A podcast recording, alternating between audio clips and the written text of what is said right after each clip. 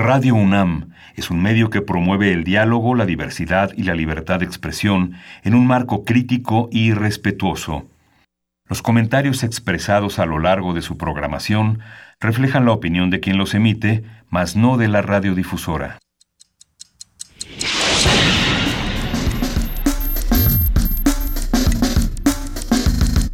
Primer movimiento. El mundo desde la universidad.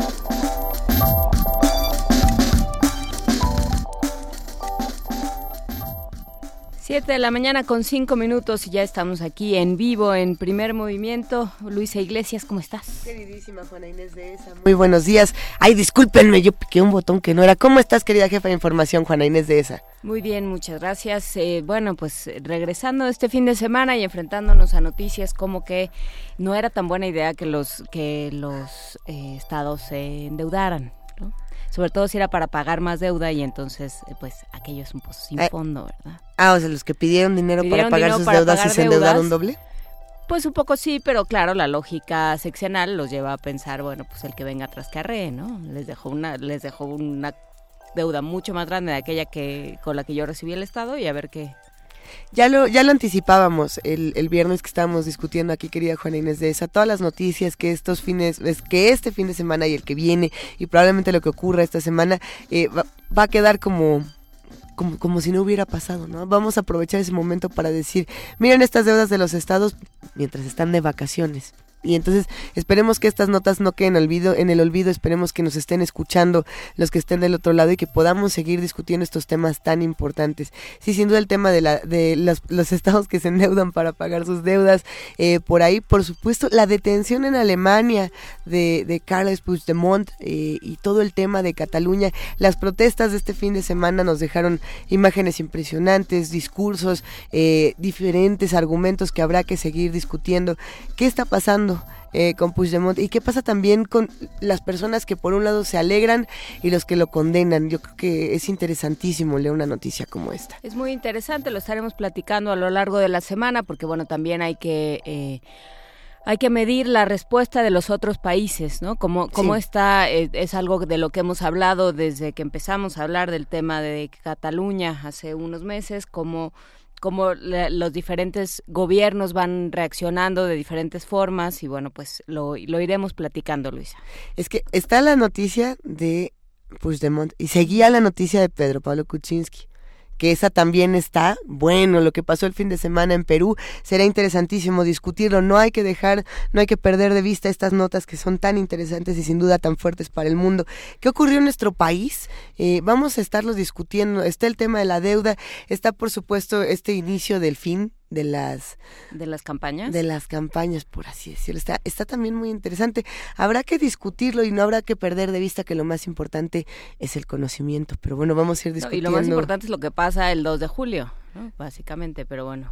Eh, buenos días Miguel Ángel Quemain que va haciendo su entrada triunfal en esta cabina. ¿Cómo estás querido Miguel Ángel? Estoy bien.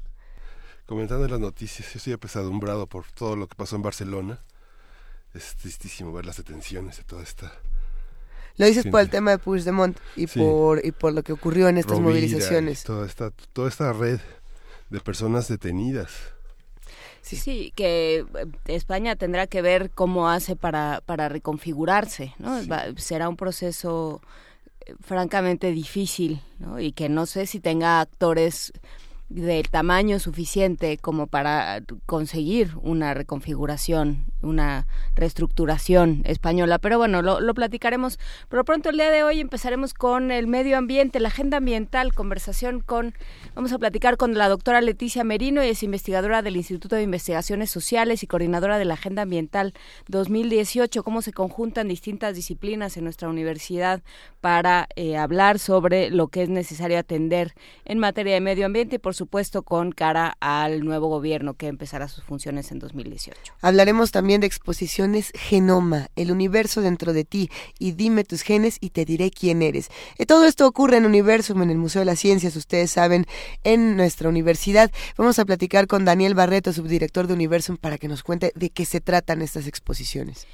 Eh, en nuestra nota del día, ya lo, lo, anticipabas, Luisa, vamos a hablar sobre la renuncia de Kuczynski a la presidencia de Perú, que sí renunciaba, que luego dijo que siempre no. Ah, ya no bueno, quiero. Todo, todo lo que sucedió y sobre todo el proceso que llevó a, esta renuncia.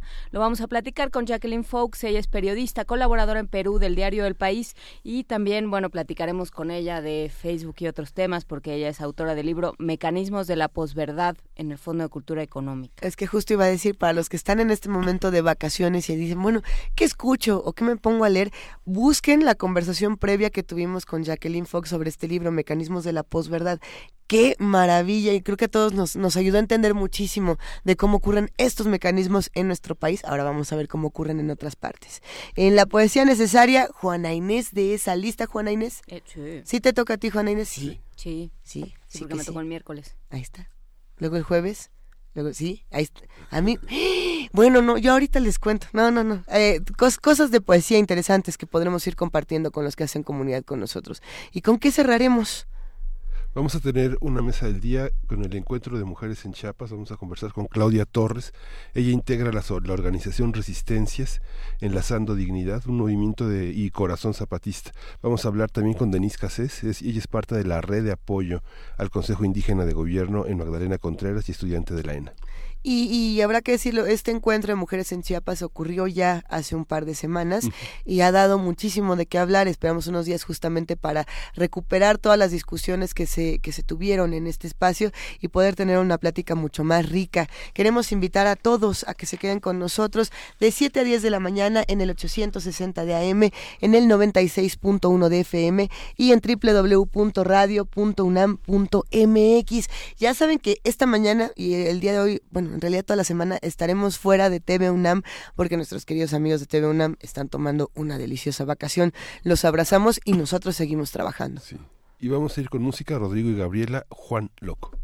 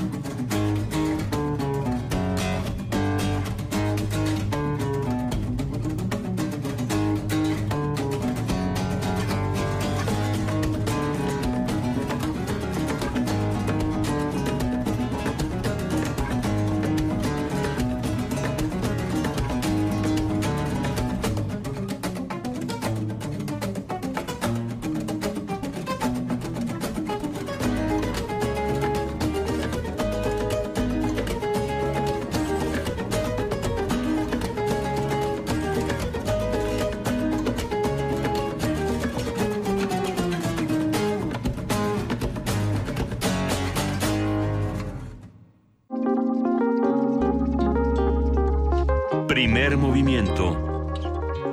Hacemos comunidad.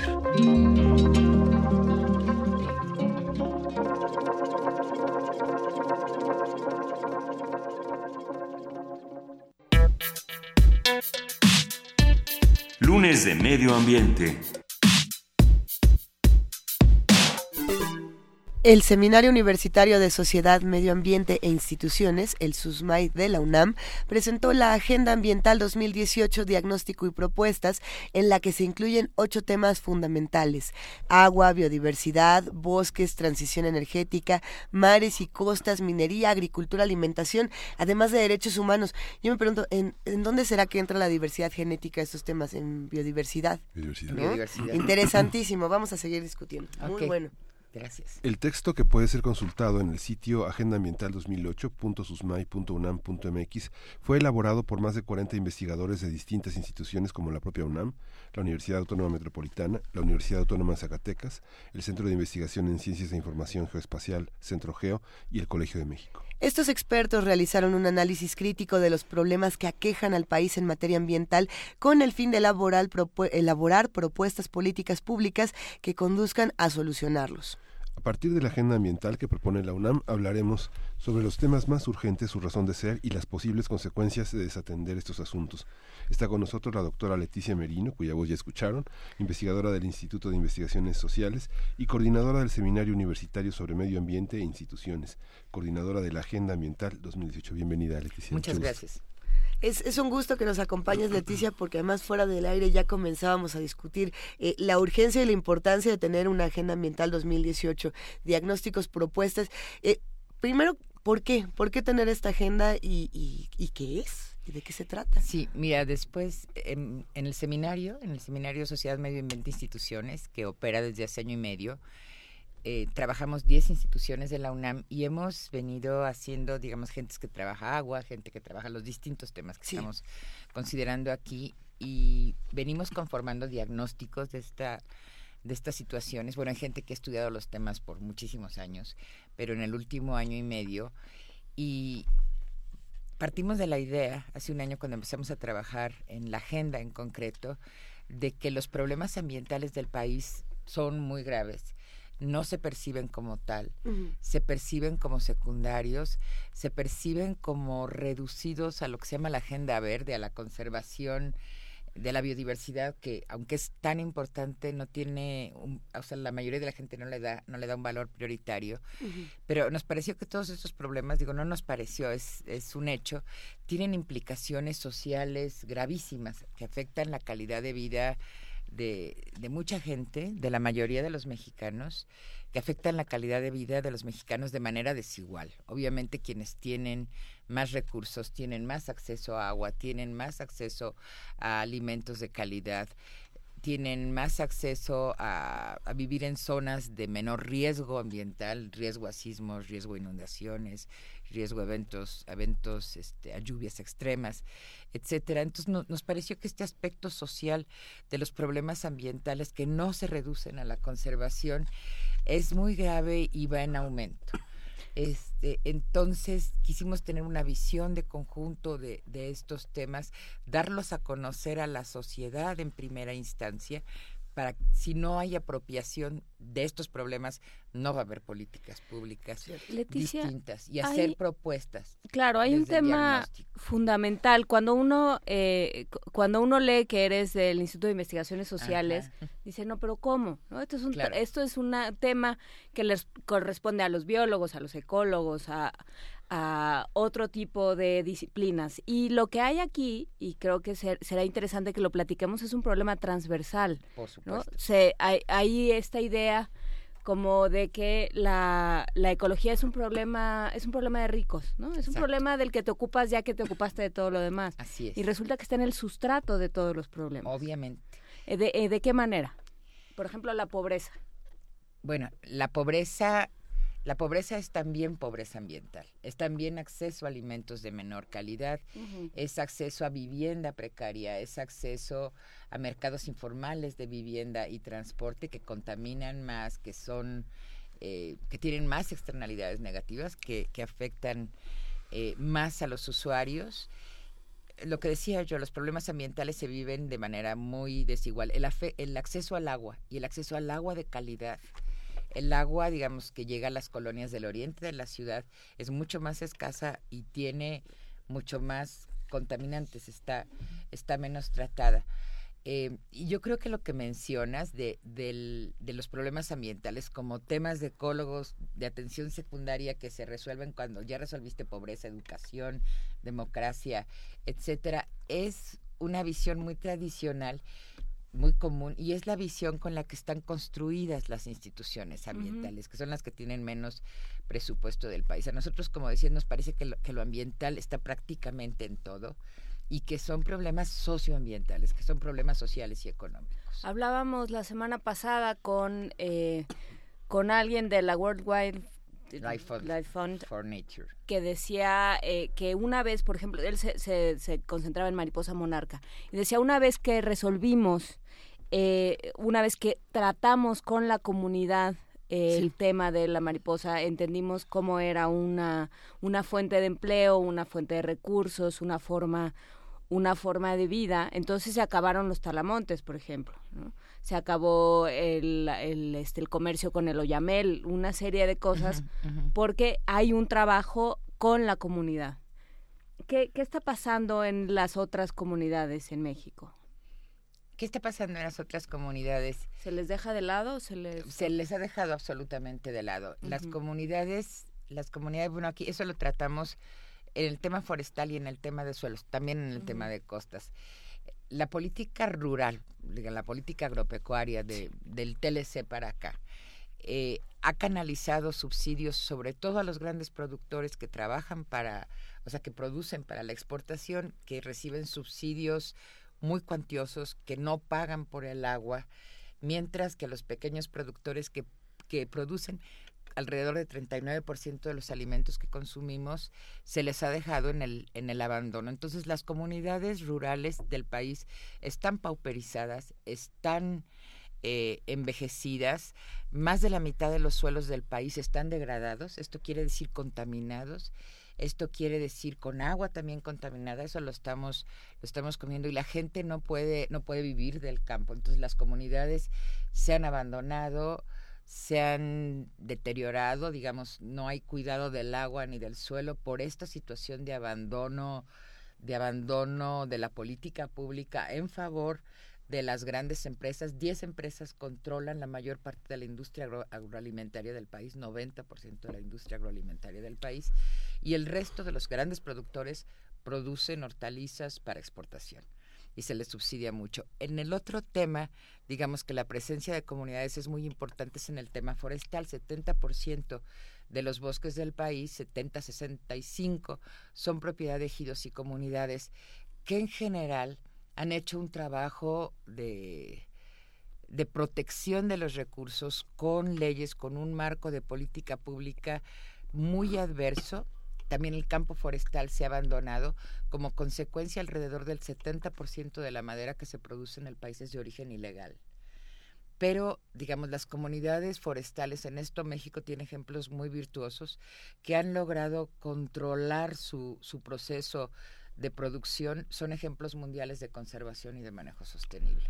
Entonces, yo, yo creo que hay un tema en el tema de comunidades de que la política pública ha abandonado a las comunidades pobres viéndolas como obsoletas cuando son fundamentales, como decías tú, para conservar suelos, para conservar biodiversidad, para conservar agua, para conservar bosques, para conservar lo que los ecólogos llaman servicios ecosistémicos, que son las funciones de los ecosistemas que nos permiten vivir. Pronto. La, ley de biodiversidad que se presentó se presentó con un diagnóstico. ¿Coincide el diagnóstico que ustedes hicieron con el de la ley? En parte y en parte no. O sea, creemos que, que sí hay avances, en, o sea, sí hay puntos positivos en la ley en términos de participación, en términos de fortalecimiento de Conavio. Sin embargo, la ley adolece problemas, o sea, tiene problemas muy importantes. A mí el más relevante me parece el que no se prohíbe la minería en áreas naturales protegidas este y se esto se está haciendo la minería en los es otro de los temas que trabajamos la minería en los últimos 12 años se ha incrementado de manera muy importante más o casi el 50% del país está concesionado a empresas empresas mineras y son las áreas que están concesionadas son las áreas forestales, son las áreas montañosas de mayor diversidad. La minería, particularmente la minería de, cielo abierto, la minería de segunda generación o de tercera generación que permite que permite aprovechar eh, depósitos de minerales donde el mineral ya es muy escaso. Este, pero esta minería de cielo abierto eh, utiliza muchísima agua, utiliza muchísimos eh, compuestos químicos, muchos muy, muy nocivos, muchos muy, muy tóxicos, para aprovechar, digamos, con, con varias toneladas de agua, unos 20 o 30 gramos de oro.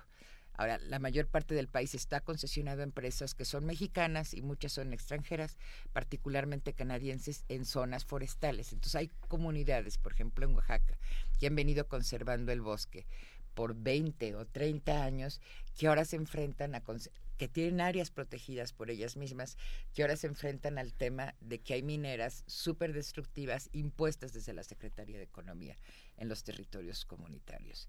Entonces, creo que esto o sea, que nos lleva a replantear eh, desde la ecología o desde la sociedad el modelo de país que estamos que estamos eh, buscando en este contexto de cambio político inminente.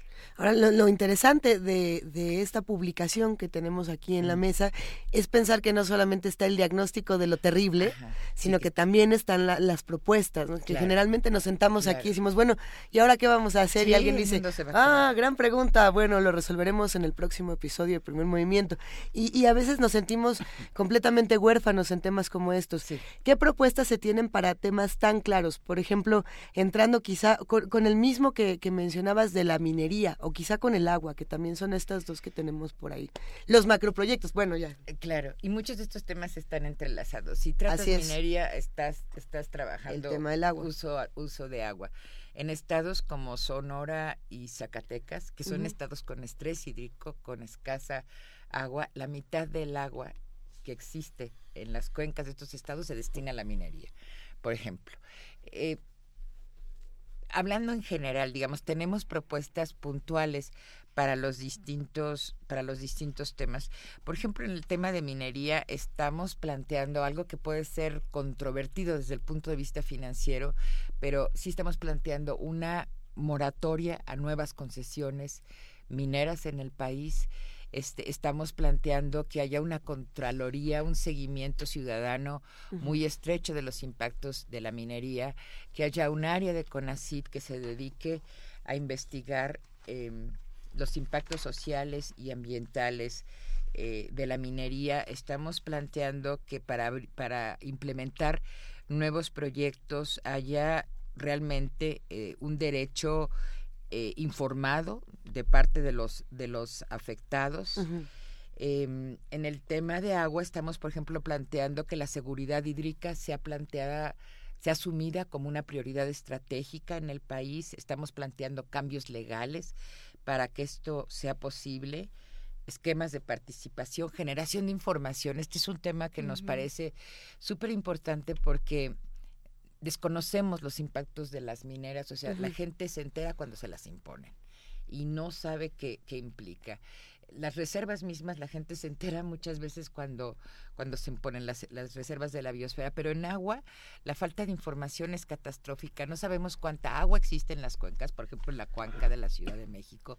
No sabemos cuánta agua necesita la cuenca para seguir manteniéndose, digamos, la cuenca es un espacio de vida para seguir manteniendo bosques, para seguir proveyendo agua, esto no lo sabemos, no sabemos cuál es el uso sostenible, eh, no sabemos quién utiliza más agua a ciencia cierta, entonces estamos planteando, además de, de, investigación, una Contraloría Ciudadana del Agua eh, que dé seguimiento al estado de las cuencas y, y decida, provea información sobre, sobre su uso. Este, en, bueno, y en los distintos temas hay paquetes de propuestas para costas, para, para ciudades, que es, que es muy grave para agricultura. Sí, es que creo que esto es muy interesante lo que planteas, eh, Leticia Merino, sobre el modelo de país. O sea, ¿de qué estamos hablando? Si, si hemos tenido un modelo que busca explotar a toda costa, que busca eh, el desarrollo este entre todas las comillas del caso porque nos ha salido de desarrollo a desarrollo. Ya que no nos desarrollen porque van a acabar con nosotros. Entonces eh, realmente eh, tenemos un modelo que no nos ha funcionado, que ha beneficiado mucho a, unos, a unos cuantos y ha devastado em, de muchas maneras y desbastado a, este país. Así es. Entonces, eh, tú, tú mencionabas que este ver qué hacemos con las concesiones a mineras, ¿no? Y eso va a ser un problema económico. También hay que ver qué hacemos con estos enormes monocultivos que hay en el norte de la República. Gracias por sacar a tema los monocultivos. No, y que hay el aguacate que hay en el centro de la República. Y, qué hacer con eso, y qué hacer con los pequeños productores, y qué hacer con, con el campo que ya no da, y con los, y con los montes. O sea, sí es un problema prioritario que se ha tomado como, como si todo consistiera en poner en marcha un modelo específico este producir todo lo posible y olvidarse, ¿no? Como si fuera como si este país fuera desechable. Así es. como, bueno, pues ya se acabó, ahora vámonos al que sigue. Como si pudiéramos explotar Marte en los próximos 20 años. Yo creo que yo creo que hay, hay una visión de que hay un único modelo de desarrollo. Y yo creo que esto se, se profundizó mucho como tendencia a partir de la firma, de la firma del TLC. De hecho, digamos, el modelo de, grandes empresas, que lo vemos en agricultura, que lo vemos en minería, que lo vemos eh, en hidrocarburos, ahora que se está, están empezando a practicar eh, corporaciones, es un modelo muy subsidiado. Subsidiado con subsidios económicos tal cual y subsidiado con recursos naturales.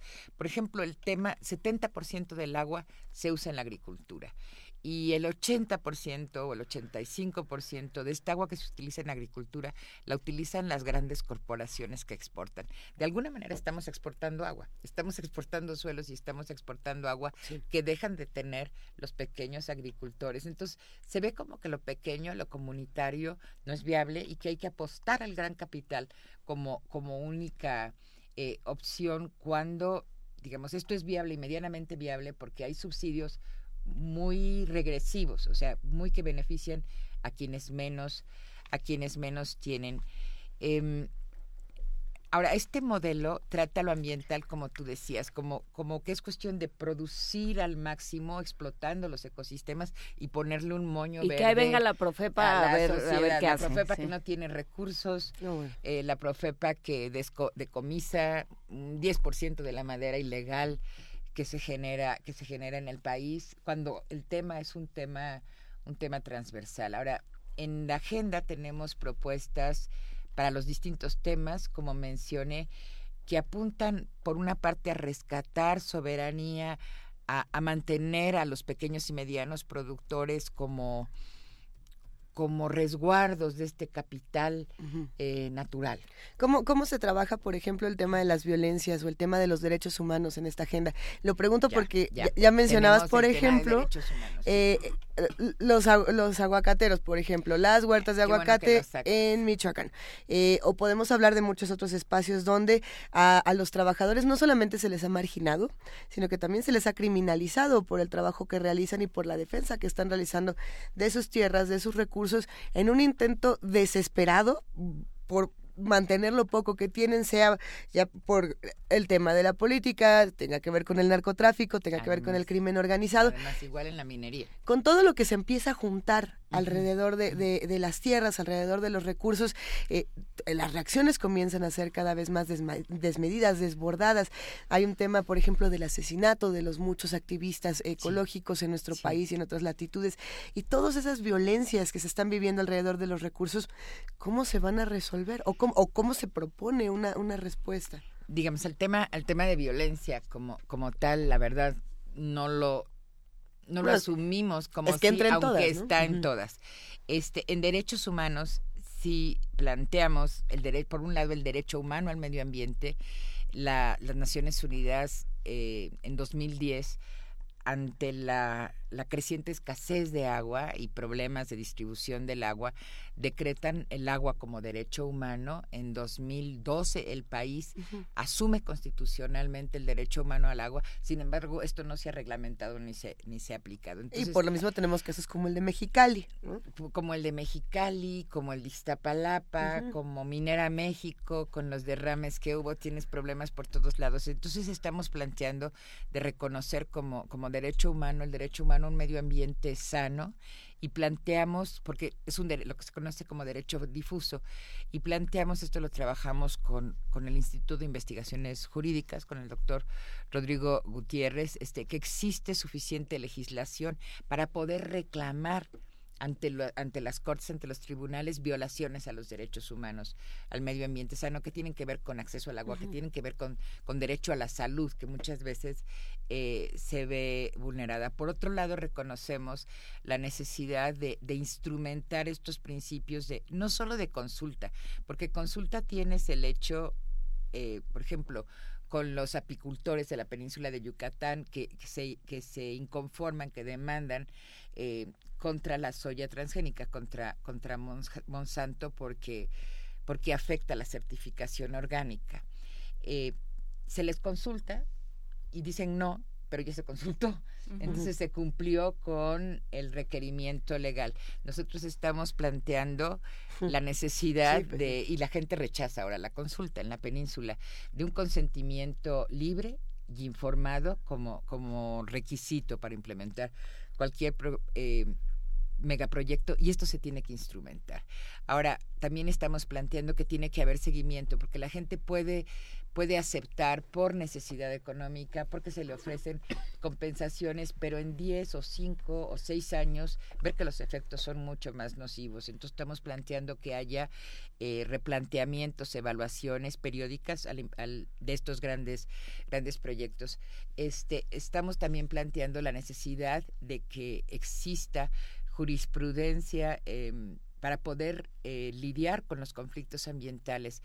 Víctor Toledo, un ecólogo muy reconocido del Instituto de Ecosistemas en, en, Morelia, nos habla de 500 conflictos socioambientales activos en el país, 120 que están relacionados con, con minería y existe lo que tú dices, una criminalización fortísima de los, de los movimientos sociales que son aislados muchas veces pero están vinculados al crimen organizado. El tema de pues, TV Sang sacó un reportaje, el New York Times sacó otro reportaje sobre el tema. Así este, es.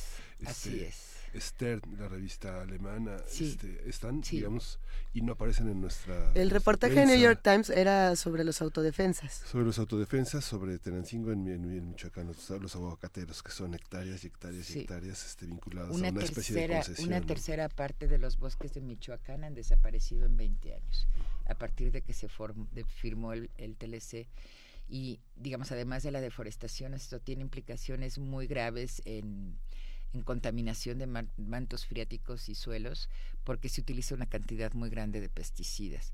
Digamos, además está la presencia del crimen. O sea, si hay protesta, hay represión selectiva y represión masiva. Eh, y en este, digamos, con este sustrato, con esto que ya sabemos, ¿qué están, qué dicen las eh, las plataformas de los candidatos a la ah, presidencia? Consideramos, bueno, habiendo hecho el análisis de lo que sea, de lo que se ha presentado hasta ahorita, que es eh, en general muy poco, nos parece que priva esta visión que mencionabas de lo ambiental como accesorio, de lo ambiental como como no transversal, o sea, sectorializado, de lo ambiental como asunto de especialistas, este, que no tiene mayor relevancia. Entonces, hay, hay un reconocimiento discursivo de necesidad de sustentabilidad, pero que no se aterriza en mayor eh, análisis ni en propuestas que yo creo que reviertan estos problemas. Se mencionan en general tres temas.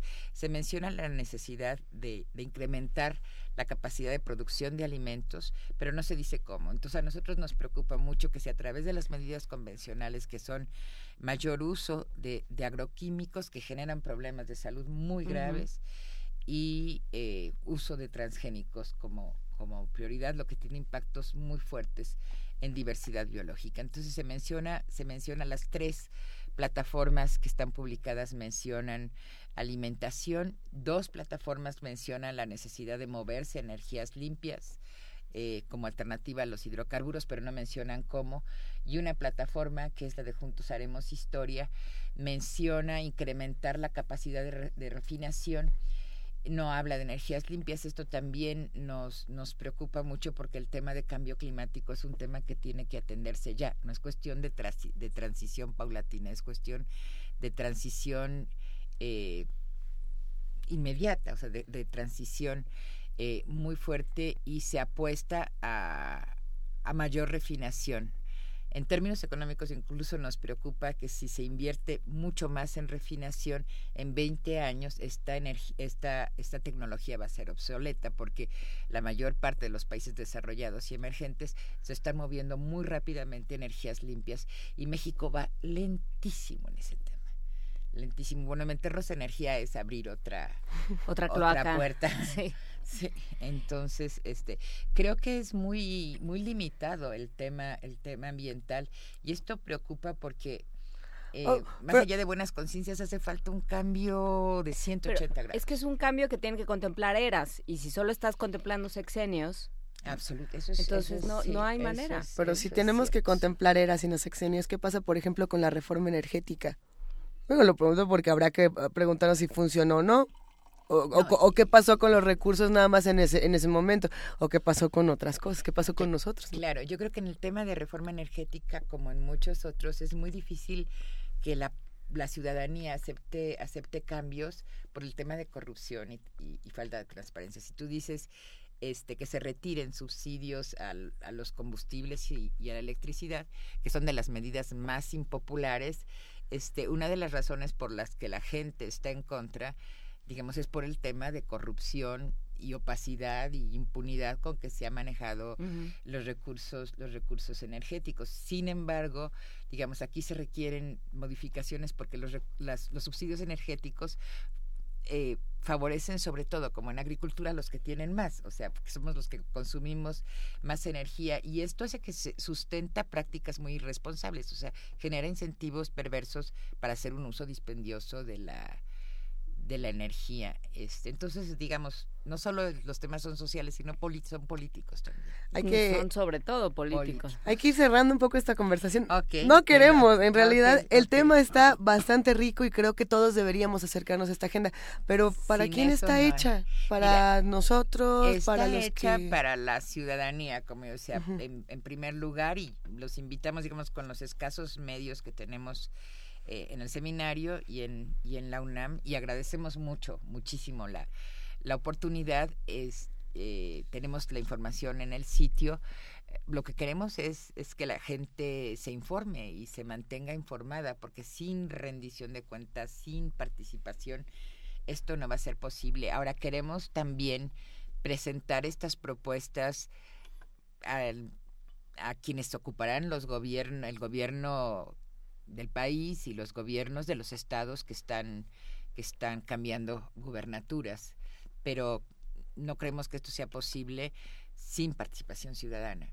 Pero está también pensado en función del momento que vivimos. Precisamente, invitamos a todos a que se acerquen a esta Agenda Ambiental 2018, diagnóstico y propuestas, que pueden encontrar en este momento los que estén en casa, donde sea que se encuentren, en www.susmai .unam.mx. Eh, SUSMAI, como ya les decíamos, es el Seminario Universitario de Sociedad, Medio Ambiente e Instituciones de la Universidad. Eh, hay que echar un vistazo, sin duda, un gran trabajo el que ha realizado la doctora Leticia Merino, investigadora del Instituto de Investigaciones Sociales y coordinadora del Seminario Universitario sobre Medio Ambiente e Instituciones, justamente coordinadora de esta Agenda Ambiental 2018. Leticia, muchísimas gracias. gracias a ustedes. Seguiremos platicando. ¿Con qué reflexión final nos vamos a quedar para esta mañana? De vacaciones además. Pues hay que ponernos a estudiar, a leer y tratar de cambiar las cosas. Muchísimas gracias, Leticia. Un gustazo. Nos despedimos con música. Escucharemos. escuchar eh, El Eclipse de Sean Lennon. Sean Lennon. El hijo.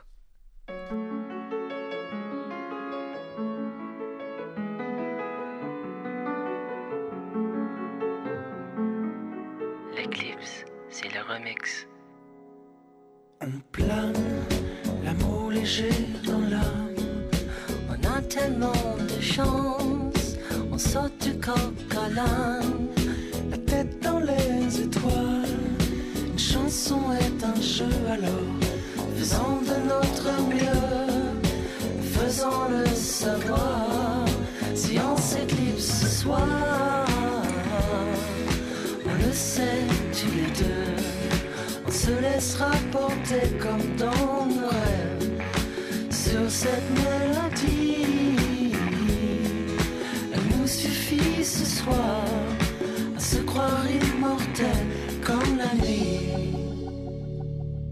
Sensible, j'ai le cœur qui s'emballe, il envahit mon âme. Je me croyais plus fort, même si ça m'est égal. La vie est un jeu, lequel de nous deux est celui qui chante Si on s'éclipse ce soir, on le sait tous les deux, on se laissera porter comme dans nos rêves sur cette mélodie. Elle nous suffit ce soir à se croire immortel comme la vie.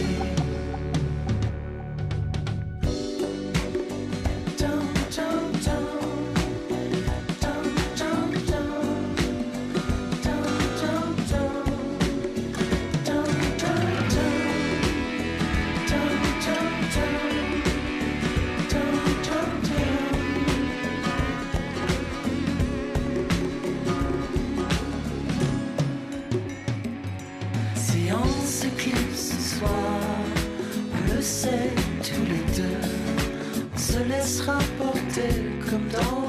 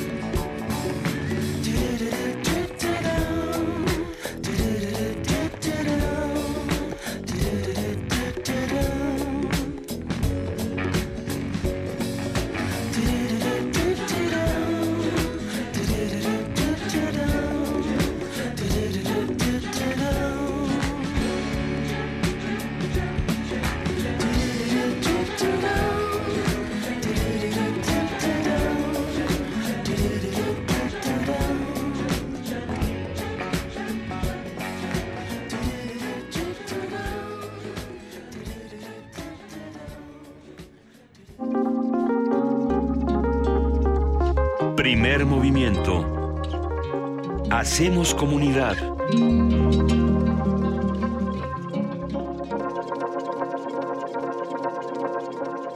Son las 7 de la mañana con 48 minutos y para hablar un poco de divulgación de la ciencia y de exposiciones que están cambiando la manera de ver el universo, vamos a hablar con Daniel Barreto, subdirector justamente de Universum. ¿Cómo estás, Daniel? ¿Estás ahí, Daniel Barreto? Parece ser que perdimos la comunicación. Justamente hab- hablando de diversidad eh, biológica, de todo lo que ocurre en nuestro planeta, es interesante también plantearlo desde los genes. Eh, esta, esta variación genética que hemos discutido en distintas ocasiones con distintos expertos. A ver, si nosotros estamos agotando un recurso, por ejemplo, en el caso de los monocultivos, lo que hacemos es acabar con la diversidad genética de los mismos productos, de las cosas que nos rodean, de igual manera que acabamos con la diversidad genética de otros organismos. Y todo eso se puede explorar desde otros niveles. Si no me equivoco, ya está Daniel Barreto en la línea. No, no está Daniel Barreto en la línea. Habrá que discutir un poco más de lo que nos está planteando Universum. Recuerden que pueden entrar a la página www.universum.unam.mx, donde por supuesto se comparten todas las exposiciones, se comparten los talleres, se comparte información de la revista Como ves, que es esta herramienta de divulgación asombrosa, querida Juana Inés. Pues sí, Luisa Iglesias, hay que asomarse a los museos de la UNAM. Va a estar sí. abierto Universum durante estas, durante estos días de guardar. No se guarden, váyanse a Universum. Y este, y sí, bueno, pues hay todas estas exposiciones que siguen con la vocación del museo de, de dar a conocer lo que sucede en la ciencia desde los más pequeños y de hacer una verdadera educación científica. ¿Cómo estás? Daniel Barreto. No hay manera. ¿No? No hay manera de localizar a Daniel Barreto. dice que ti, ti, ti. Pero en un momento más seguimos ¿Por qué platicando no con él. vamos a música en lo que logramos la conversación con Daniel Barreto? Yo creo que sí, sería bueno irnos con una canción. Y, y mientras tanto también hacer la invitación a que visiten, por supuesto, todo lo que ocurre en, en la UNAM. Eh, por ahí nos estaban preguntando en redes sociales si va a estar abierto el planetario de, de Universum. Yo me imagino que sí. Si Universum está abierto, está eh, solamente cierra cuatro días al año, el 24 y el 25, el 31 y el primero, y está abierto de 9 a, a 6 de la tarde. Este, los accesos a, a la ciudad universitaria están limitados, se puede entrar por la Sí. por Copilco y se puede entrar por Insurgentes a la altura del Centro Cultural Universitario. Siempre que Son dicen, los únicos dos accesos. puedes están- entrar por Delfín Madrigal. Yo no sé cómo es esa entrada. Yo nunca llego, yo solo le doy toda la vuelta hasta que encuentro Sí. por dónde. Hay pero... mucha vigilancia para entrar, pero bueno, no hay restricciones así, no, no te revisan las petacas y nada. de eso. Por lo menos ya con eso tenemos, estamos del otro lado. Todo el área de juegos, eh, todo el área verde alrededor de Universum es realmente una cosa garantizada si va con la familia, con los niños. ¿no? Fíjate que el otro día justo me estaba preguntando cómo era la vida para la- las personas que no les tocó Universum en la infancia. A mí me tocó cuando ya estaba un poco más grandecita que empezara Universum. Y, y muchos Era, decían, Pues así, Luisa. es que decían, es que no podía. Hay muchos jóvenes con los que me ha tocado platicar que dicen, no puedo concebir al mundo sin este museo. Como uno de los museos sí que les puedo. enseñaron tantas cosas de niños. Yo Me sí parece, ay, No, bueno, es que yo lo conocí a los 32, entonces Pero- pues en realidad sí, sí puedo concebir al mundo. ¿Y no te sientes como una niña descubriendo cosas cada vez que vas ahí? A veces. Es una maravilla. ¿Ya está por ahí Daniel Barreto? No, no está Daniel Barreto. Es una pena porque hay mucho que seguir discutiendo, pero por lo pronto los invitamos a que se queden con nosotros. Seguimos bueno. aquí. Daniel Hola, Barreto, Daniel. ¿estás Daniel ahí? Barreto, ¿qué haces allí? Aquí estoy. Esto es milagroso. ¿Cómo estás, querido Daniel? Muy bien, ¿y ustedes? Buen día. Gracias a la ciencia podemos entrar en contacto esta mañana y nos llama mucho la atención hablar de las exposiciones El universo dentro de ti y dime tus genes y te diré quién eres. Cuéntanos. Pues nada, eh, que estas exposiciones que acabamos de, de montar eh, nos da mucho gusto. Como bien mencionaban, pues Universo ha significado eh, eh, un cambio en la, en la manera de mirar, de mirar perdón, la ciencia y la tecnología para muchas personas, para muchos niños que nos han visitado y que pues ahora ya están en el nivel bachillerato, en, en la universidad, este y bueno, pues ahora hablando acerca del genoma humano, hablando acerca de los genes y mostrando estas exposiciones para todo público, desde luego, eh, desde una perspectiva muy lúdica, muy interactiva. ¿Cómo hablamos de los genes? ¿Cómo los comprendemos a través de los juegos? ¿De qué manera estamos explicando algo tan complejo y tan profundo como el tema de los genes? Pues mira, eh, es una, una es un tema bien interesante, es un tema complejo, desde luego, pero que gracias al equipo eh, que tenemos ahí en la Dirección General de Divulgación de la Ciencia, quienes hacen las exposiciones, contenidos, museografía, este, etcétera, eh, se ha logrado aterrizar y eh, de una manera muy muy interesante, muy muy atractiva desde el punto de vista visual. Eh, cabe destacar también que esto eh, se ha logrado gracias a las colaboraciones que tenemos y, y aquí el asesor principal para la para ambas exposiciones desde luego, pero en, en particular para la exposición llamada Dime tus genes y te diré quién eres ha sido el, el INMEGEN, el Instituto Nacional de Medicina Genómica y quien además eh, genera la otra exposición, Genoma, un mundo, un universo dentro de ti, eh, y ambas exposiciones pues presentándose ahí en este museo. Eh, ¿Cómo lo hemos logrado? Eh, se han seleccionado algunos temas eh, que van de lo general a cosas particulares, se han seleccionado la manera en la que se presentan estos temas, bien sea a través de una cédula, a través de un juego, a través de un taller, a través de un equipo interactivo, para que nuestro público pues pueda elegir eh, aquello que es de su particular interés y cómo se acerca a este tema. Ah, Daniel, por aquí nos pide la producción si le puedes bajar un poquitito a tu radio para que te podamos escuchar mejor. Ah, ya, este, no, de hecho no tengo el radio. Ándele, ya sab- ya sab- sabíamos que esa iba a ser tu respuesta, Daniel, estamos ahí contigo. Oye, cuéntanos por favor, ¿qué pasa entonces con estas exposiciones? ¿Cuándo las podemos ver? ¿Hasta qué días van a estar? ¿Abren en vacación? Todas las respuestas y preguntas que ya te sabes. Mira, eh, el museo está abierto en vacaciones, excepto los lunes, abrimos de martes a domingo, de las 10 a las 6 de la tarde, nuestra taquilla cierra a las 5.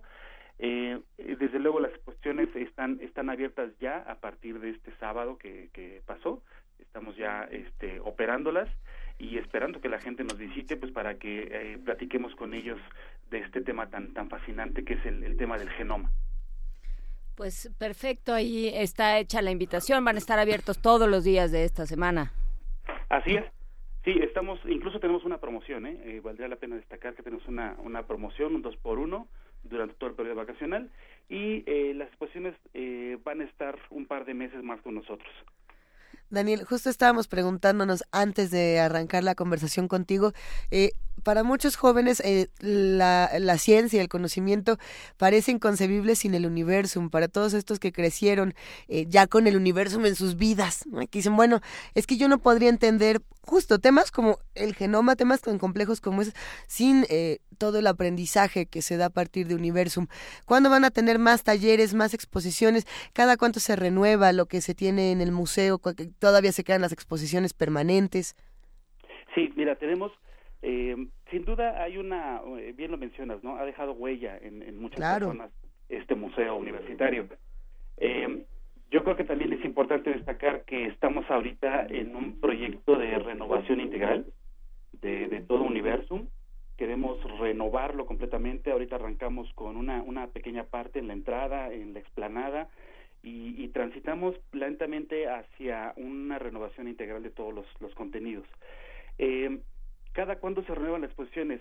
Te puedo decir que las temporales es un poco más eh, tardado porque hablamos de espacios de metros cuadrados mucho más este, eh, amplios, vaya, eh, más de mil metros cuadrados algunas exposiciones.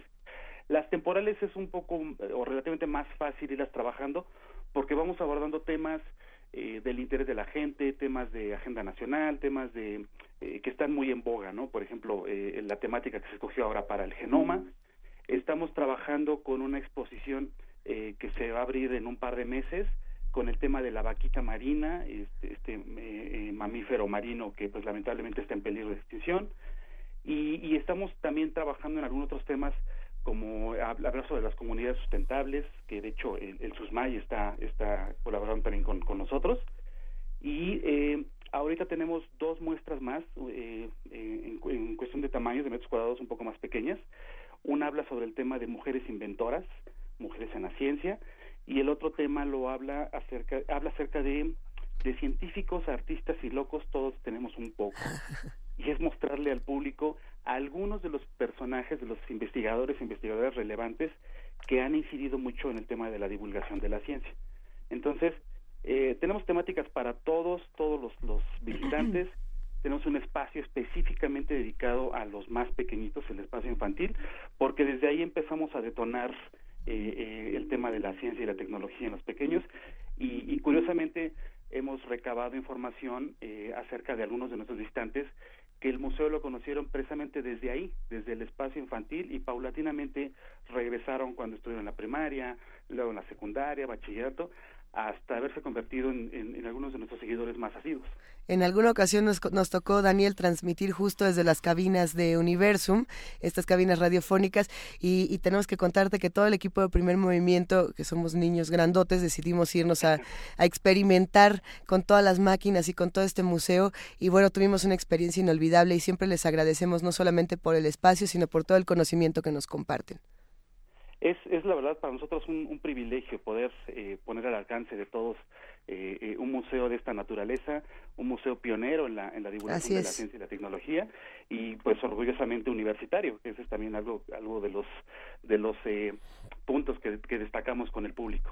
El universo dentro de ti y dime tus genes y te diré quién eres, está el Universum. Invitamos a nuestros queridos amigos que hacen comunidad con nosotros a que se den una vuelta y bueno, pues te agradecemos muchísimo, Daniel. Gracias a ustedes, que tengan muy buen día. Va un abrazo para ti y para todos los amigos de Universum. Y mientras tanto, nosotros nos vamos a una pausa y regresamos a las 8 de la mañana para seguir discutiendo en la segunda hora del primer movimiento. Estamos en el 55 36 43 39, en arroba P Movimiento, en diagonal primer movimiento UNAM. Y bueno, pues no vamos a estar en TV UNAM a partir de la hora que viene, hay que aclararlo. Pero no pasa nada, nos pueden imaginar. Pueden prender TV UNAM y ver que no estamos ahí bajarle el volumen, dejarlo prendido y escucharnos también, y así están en los dos lugares al mismo tiempo. Hay, hay mucho que seguir platicando y a partir de, de los próximos minutos, pues vamos a irnos a los temas internacionales. Ya nos han estado preguntando qué pasó con Puigdemont y qué pasó con Pedro Pablo Kuczynski, así que, ay, quédense con nosotros. Primer movimiento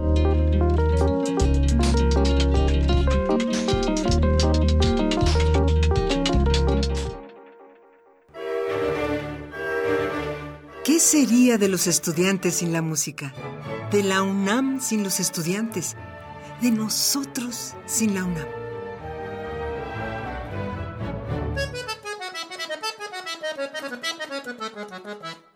Este mes se presentan en nuestras instalaciones los conciertos de la Facultad de Música. Semana tras semana, escucharemos a la orquesta de acordeones, la orquesta de saxofones, la camerata de guitarras y el dueto para piano y voz integrado por Arturo Uruchurtu y Verónica Murúa.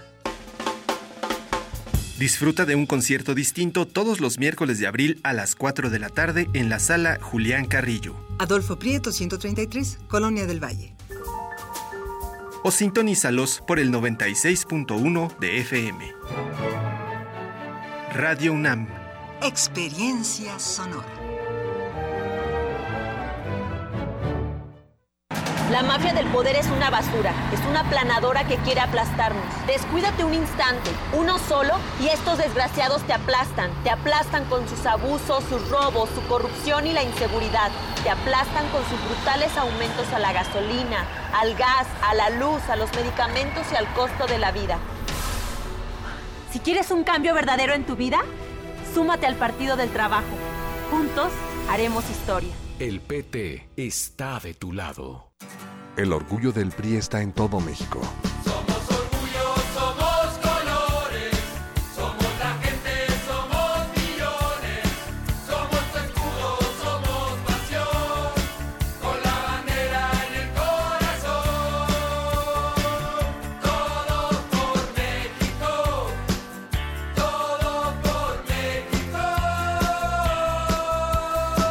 El orgullo del PRI está en su gente. No lo olvides.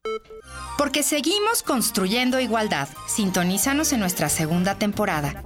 Escuchar y escucharnos. El espacio en el que cabemos todas y todos. El espacio para hablar libremente de género. Un programa de Radio UNAM y el Centro de Investigaciones y Estudios de Género. Todos los miércoles a las 10.30 por el 96.1 de FM. Radio UNAM. Experiencia sonora.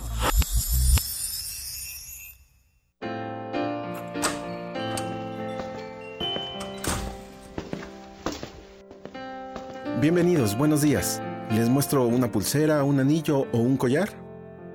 ¿Te gustan? Elige uno. ¿Para qué? Todos son iguales. ¿Todos son iguales? Puros pretextos. Este primero de julio no hay pretexto. Vota para elegir a las y los diputados locales e integrantes de los ayuntamientos. Bien, Instituto Electoral del Estado de México. ¿Sabías que somos las y los ciudadanos los que recibimos y contamos los votos cuando hay elecciones? No es el gobierno ni los partidos políticos, somos nosotros. Sí, tú, yo, tus familiares, tus amigos, nuestros vecinos, todos podemos salir sorteados y tener la responsabilidad y el honor de estar en las casillas el primero de julio. Si un capacitador asistente electoral toca tu puerta, ábrele y capacítate. Tu participación es muy importante y porque mi país me importa, te invito a que seas parte de estas elecciones. INE. En el año 420 a.C., un hombre pasaba horas tratando de resolver los enigmas orgánicos del ser humano. Hoy, gracias a él, lo último sobre investigación y salud llegará a tus oídos. Hipócrates 2.0. Investigación y vanguardia en salud. Escucha esta serie coproducida por el Programa Universitario de Investigación en Salud y Radio UNAM todos los martes a las 18 horas por el 96.1 de FM. Radio UNAM, Experiencia Sonora. Yo prometo en mis primeros meses de gobierno... Es momento que los políticos guarden silencio. Y hablen los ciudadanos. Estoy cansada de sentirme amenazada por el simple hecho de ser mujer. Con este taxi me gano la vida con dignidad, pero soy ingeniero en sistemas. Estoy cansada de ganar menos que un hombre. Quiero respeto. Quiero oportunidades. Lo que más quiero es igualdad. Con Nueva Alianza es de ciudadano a ciudadano. En México, los jóvenes somos mayoría. Estamos por todas partes y le aportamos a México de varias maneras. Muchos ya hemos votado en otras elecciones y ahora sabemos muy bien lo que queremos. Para otros, esta será nuestra primera oportunidad. Pero por igual, en estas elecciones estamos listos para elegir y decidir lo que queremos para nuestra comunidad. Porque nos importa nuestro futuro. Este primero de julio votaremos libre. INE. Primer movimiento. Podcast y transmisión en directo en www.radio.unam.mx.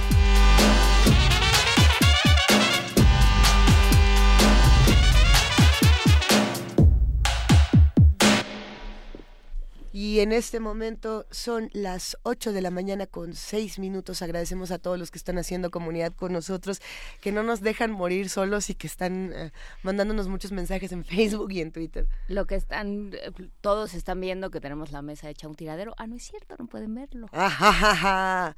Ah, bueno, no.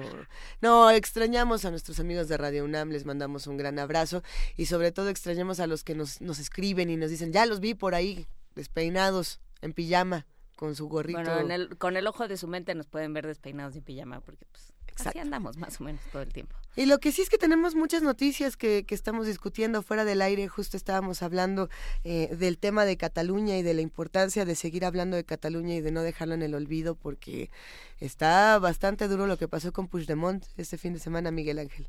Sí, eh, comentaba con la- el, el peso de las condenas, ¿no? Digo, hace uno hace un balance del franquismo, las condenas que impuso sobre algunos momentos importantes de los 30 años del franquismo a la disidencia son impresionantes, ¿no? Y lo mismo el proceso de el proceso en, en, en Euskadi de las condenas y las amnistías al terrorismo, ¿no? Digo, cuando se cumplieron 10 años que el país hizo toda una edición y España se congregó para mostrar a todos los mutilados y todos los resultados de las bombas y todo el proceso de reconciliación que hubo después eh, impresiona pues el peso de las condenas de gente que nunca saldrá de la cárcel, ¿no? 25, 35 años a personas que tienen hoy 50, 60 años, muy fuerte. Por supuesto, lo, lo hemos hablado, lo seguiremos hablando eh, y bueno, pues esto de lo que también a lo que nos referíamos un poco con Leticia Merino, que es el peso político y el costo político y los eh, digamos los ajustes y las cuentas políticas que hace cada quien, ¿no? Pensando eh, me conviene, pensando en, en el caso de, Cataluña, pues qué tan redituable políticamente es realmente eh, lanzarse de manera salvaje contra contra Puigdemont y contra todo su gobierno.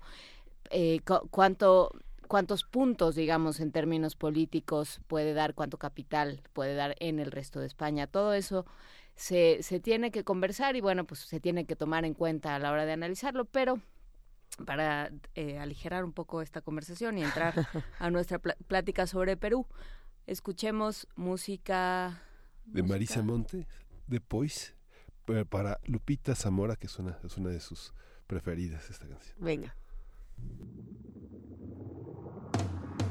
Depois de sonhar tantos anos, de fazer tantos planos, futuro pra nós.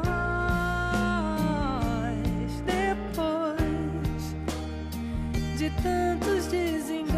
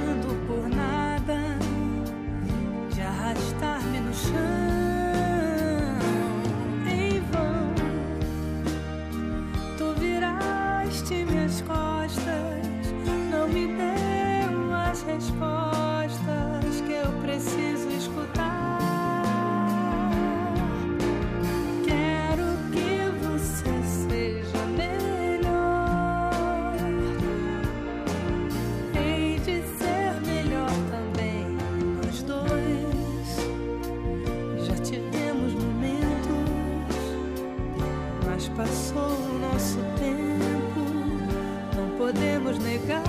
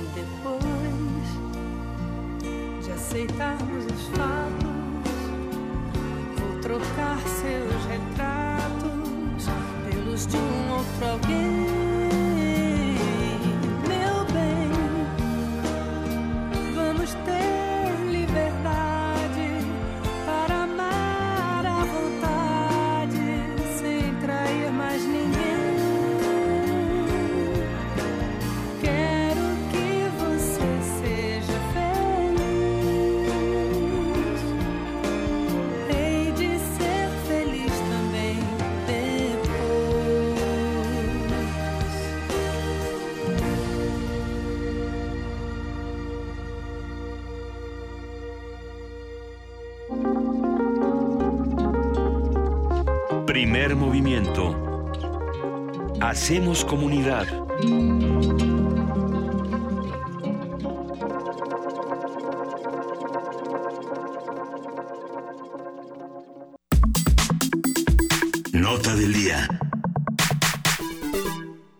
Congreso de Perú aceptó el pasado viernes la renuncia a la presidencia de Pedro Pablo Kuczynski. El ahora exmandatario dimitió a raíz de las denuncias del partido fujimorista Fuerza Popular sobre una presunta compra de votos para evitar su destitución por las investigaciones sobre el supuesto lavado de dinero por los contratos firmados entre empresas vinculadas a él y la constructora Odebrecht. Se trata del primer mandatario que pierde su puesto por el escándalo de corrupción de la empresa brasileña. El fin de semana, un jueves aprobó la prohibición al expresidente para salir del país por 18 meses. Luego de admitir la renuncia de Kuczynski, el Congreso designó a Martín Vizcarra como presidente de Perú. En su primer discurso, como jefe de la nación, Vizcarra anunció la conformación en los próximos días de un gabinete completamente nuevo que tendrá como principal objetivo la lucha contra la corrupción. Y bueno, vamos a hacer un análisis de la renuncia del presidente peruano, el proceso que llevó a este momento y los escenarios que se plantean a la sociedad peruana. Para ello nos acompaña Jacqueline Fox, ella es periodista, colaboradora en Perú del diario El País, autora del libro Mecanismos de la posverdad, del que estuvimos hablando en ocasiones anteriores aquí en Primer Movimiento. Y Jacqueline, te saludamos con mucho cariño, ¿cómo estás? Mucho gusto de estar nuevamente con ustedes. Un abrazo. Te mandamos un abrazo. Cuéntanos, por favor, qué es lo que pasó en, en esta semana pasada y en este fin de semana tan interesante para Perú. Eh, bueno, han sido muchos acontecimientos en muy pocos días. eh, la semana pasada, el jueves pasado, estaba previsto un nuevo debate en el Congreso para destituir al presidente Kuczynski. Eh, el lunes pasado eh, no había los votos suficientes para que el presidente fuera destituido. Eh, había, digamos, un, un clima de rumores de que el gobierno de Kuczynski estaba negociando con los diversos grupos políticos en el Congreso para conseguir votos por la abstención o por la negativa a su destitución. Eh, y se decía que a cambio estaba ofreciendo algunos cargos públicos o algunas obras en las regiones fuera de la capital. Sin embargo, el martes por la tarde, el Fujimorismo del lado de Keiko Fujimori, porque el Fujimorismo se ha dividido en la vertiente de la hija mayor del autócrata y el hijo menor del autócrata, eh, el Fujimorismo de Keiko Fujimori difundió unos videos en los que se veía a uno de sus congresistas eh, en, con intermediarios del Ejecutivo, a quien le ofrecían cargos eh, para sus allegados o le ofrecían obras públicas en su región si él no iba a votar el jueves en el debate por la destitución del presidente Kuczynski. Esa difusión de videos la tarde y noche del eh, martes propició un escándalo muy fuerte del cual el gobierno de Kuczynski ya no se pudo escapar. Eh, varios congresistas que hasta ese momento no estaban tan convencidos de la destitución del presidente, eh, de inmediato dijeron que iban a cambiar su voto y que votarían por la remoción del presidente el jueves. Y como ya se sabía que había suficientes votos para que lo, lo sacaran del cargo el día jueves, el presidente tuvo que anunciar el miércoles su renuncia. Eh, el vicepresidente Martín Vizcarra ha estado estuvo trabajando desde septiembre del año pasado como embajador de Perú en Canadá y tuvo que volver para asumir el cargo el viernes pasado. Eh, a diferencia del presidente Kuczynski, digamos que ha caído muy eh, cuestionado por pagos que recibieron recibió una empresa suya y una empresa de su socio por consultorías que dieron a la constructora brasileña Odebrecht. Eh, el presidente actual Martín Vizcarra no tiene vinculación con el partido que formó Kuczynski en 2016 para presentarse a las elecciones. Él ingresó como un invitado para candidatar a la vicepresidencia. No está tampoco en ninguna de las declaraciones de los ejecutivos y ex ejecutivos de Odebrecht de haber recibido aportes para campañas electorales. Entonces digamos que parte con una con una ventaja que es el no estar contaminado como todos los otros grupos políticos principales que están en el Congreso por estas revelaciones de la empresa Odebrecht. Sin embargo, su problema es que es una persona muy poco conocida en el país. Hace tres semanas, cuando empezaba, digamos, a debilitarse nuevamente el gobierno de Kuczynski, una encuestadora preguntó eh, cuál es el nombre del primer vicepresidente del Perú y el 81% no, no sabían quién era el primer vicepresidente, que es actualmente el presidente peruano. Y sin embargo, eh, hay muchas voces de diversos sectores políticos y sociales que tienen gran expectativa en, en el diálogo que pueda entablar Vizcarra en un escenario en el que los partidos políticos están muy desacreditados ante la ciudadanía. El Congreso tiene solamente 11% de aprobación y hay mucha indignación entre los ciudadanos por lo que se ha visto en estos videos tan crudamente de cómo se ofrece dinero de las arcas públicas con el fin de lograr votos en un sentido en el Congreso. A ver, entonces eh, tenemos un proceso que, em, que han ido impulsando. Eh, me llama la atención, Jacqueline, esto que dices del Fujimorismo. ¿En qué, hasta qué punto tiene la, mm, tiene la, la, sigue teniendo poder esta, estas facciones distintas del Fujimorismo? El, el Fujimorismo, cuando asumió el gobierno en julio del 2016, Pedro Pablo Kuczynski, tenía 73 escaños de 130 en el Congreso, es decir, tenía la mayoría absoluta.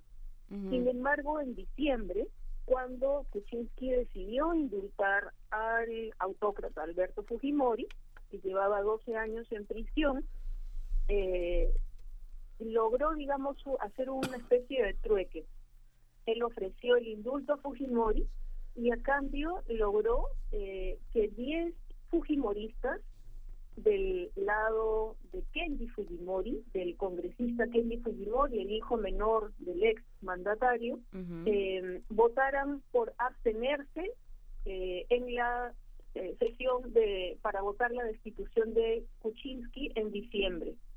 Entonces, en diciembre, el Fujimorismo de, Ke de Keiko Fujimori perdió 10 eh, congresistas. Digamos que empezó a disminuir la cantidad de mm, escaños que tenía la oposición, que era muy fuerte y que estuvo haciendo gran obstrucción al gobierno de Kuczynski en el primer año y medio de, gobierno de este presidente. Eh, en diciembre perdió la mayoría absoluta el Fujimorismo de Keiko Fujimori, y entre enero y febrero eh, otros congresistas de Fuerza Popular, que así se llama su partido, también anunciaron que eh, posiblemente se saldrían y efectivamente se eh, siguieron pasando al grupo de Kenji Fujimori que formó otro grupo político en el Congreso. Entonces el Fujimorismo que tenía muchísimo poder, poder durante el primer año y medio de gobierno y que le impedía en realidad a Kuczynski avanzar y que luego eh, lo debilitó con una gran cantidad de, información de estas pruebas eh, sobre los pagos de Odebrecht a las firmas de Kuczynski y de su socio, eh, el Fujimorismo al escindirse, digamos, al, al estallar en dos grupos, eh, si bien es cierto que afectó a Kuczynski, también se ha, se ha ido debilitando en sí mismo ante la opinión pública, ¿no? De lo que más se habla en las dos últimas semanas es que la guerra entre estas dos, dos entre estos dos grupos del Fujimorismo ha eh, hecho caer al presidente Kuczynski, pero también ante la opinión pública han quedado como simplemente unos hambrientos de poder, ¿no? Y por las vías más, eh, más nefastas, porque lo que han hecho ha sido eh, hacer videos eh, con cámara oculta de un congresista fujimorista hablando con intermediarios del Ejecutivo, como diciéndole, a ver, ¿tú qué me das si yo no voto contra la destitución de Kuczynski? Y estos videos grabados eh, con cámara oculta mm, muy rápidamente hacen recordar a cómo eh, el ex asesor de Alberto Fujimori en los años 90 y en el 2000 grababa a políticos de la oposición, grababa a los magistrados del eh, Jurado Nacional de Elecciones, grababa empresarios ofreciéndoles dinero a cambio de decisiones que favorecerían la tercera reelección de Alberto Fujimori en el año 2000, ¿no? Entonces, hay eh, ha quedado muy desacreditado Pedro Pablo Kuczynski, pero el fujimorismo también ha quedado muy mal parado por su forma de hacer política en, en estos meses.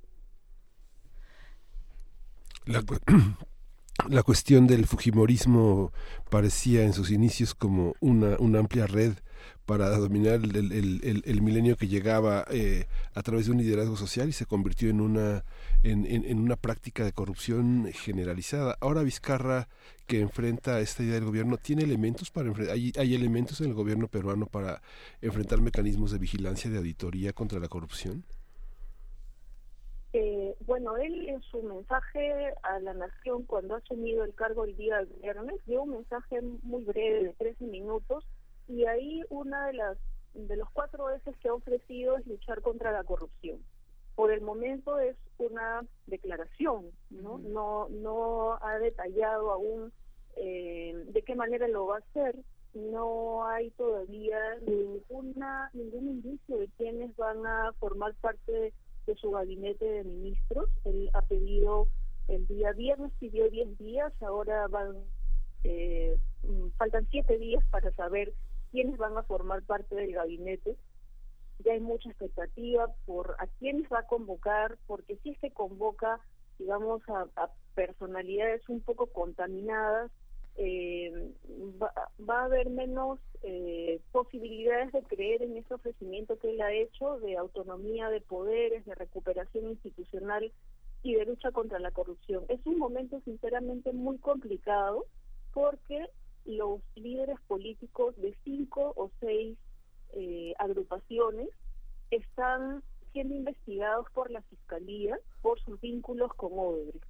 Eh, voy a nombrarlos en orden, digamos, del, del gobierno más antiguo al más reciente. Alejandro Toledo, presidente del año 2001 al 2006, eh, está en Estados Unidos, eh, prófugo de la justicia, y ya eh, en estos días el Perú va a pedirlo formalmente, extra, va, a pedir, va, a pedir, formalmente la extradición, la, el, el expediente de extradición ya fue aprobado en la última sesión del Consejo de Ministros que presidió Kuczynski.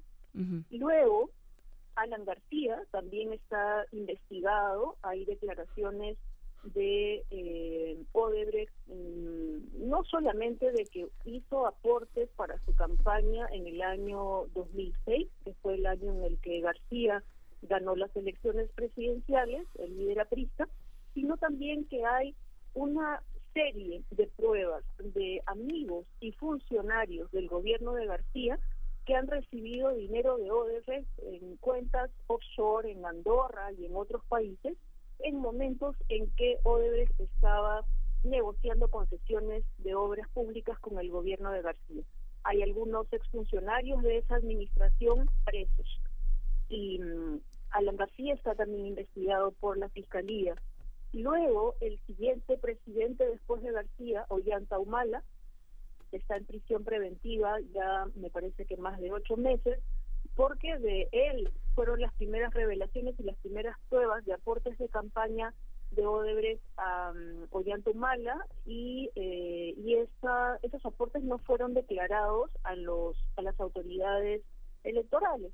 Eh, y luego eh, viene el expresidente Kuczynski, que también recibió, según eh, representantes de Odebrecht, 200 mil dólares para su campaña electoral en el 2011 y además eh, dinero, entre comillas, limpio, eh, que le pagaron a una empresa unipersonal de Kuczynski y a una empresa de su socio por consultorías realizadas mientras Kuczynski era ministro del gobierno de Alejandro Toledo. eh, dos personas más.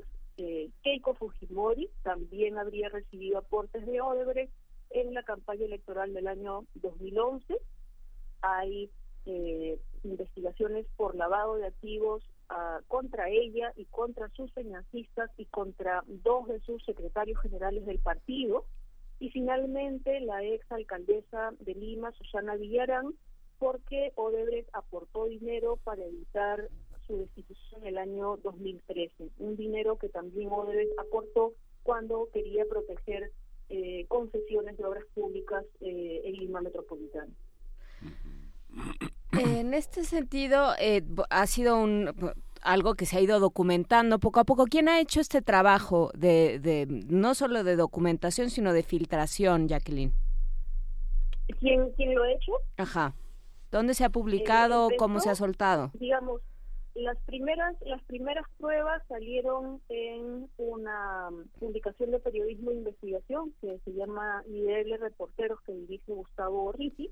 Ajá. Luego la fiscalía eh, tomó gran parte de esa de esos materiales y empezó, digamos, eso fue coincidiendo con las revelaciones que hizo el Departamento de Justicia de Estados Unidos en diciembre del año 2016.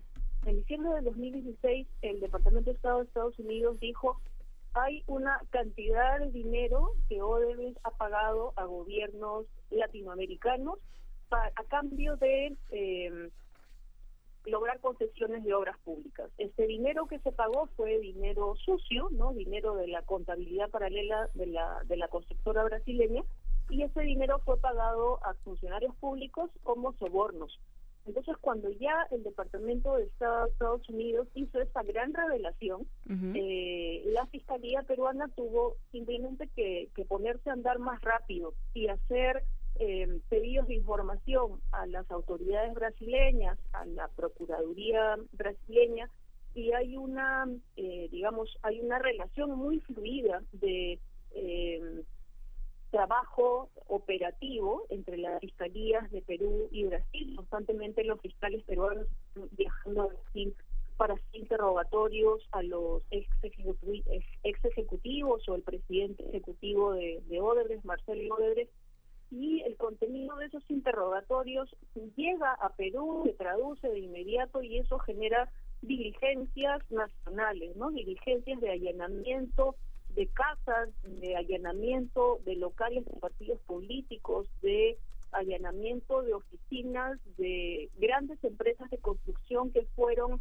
las consorciadas o digamos las socias nacionales eh, con para hacer obras públicas y mm, a estas alturas hay mucha información que la Fiscalía de la Nación ha ido acopiando en esas diligencias tanto en Brasil como en el Perú.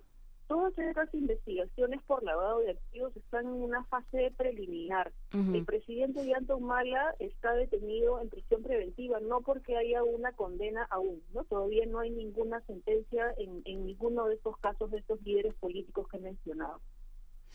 Y la figura de eh, la, eh, la figura de Martín Vizcarra, ¿de dónde sale Martín Vizcarra? ¿Cuál es su historia? Porque es curioso esto que mencionas de nadie lo conoce, ¿no? Es el primer vicepresidente Sí. de Perú y nadie lo conoce.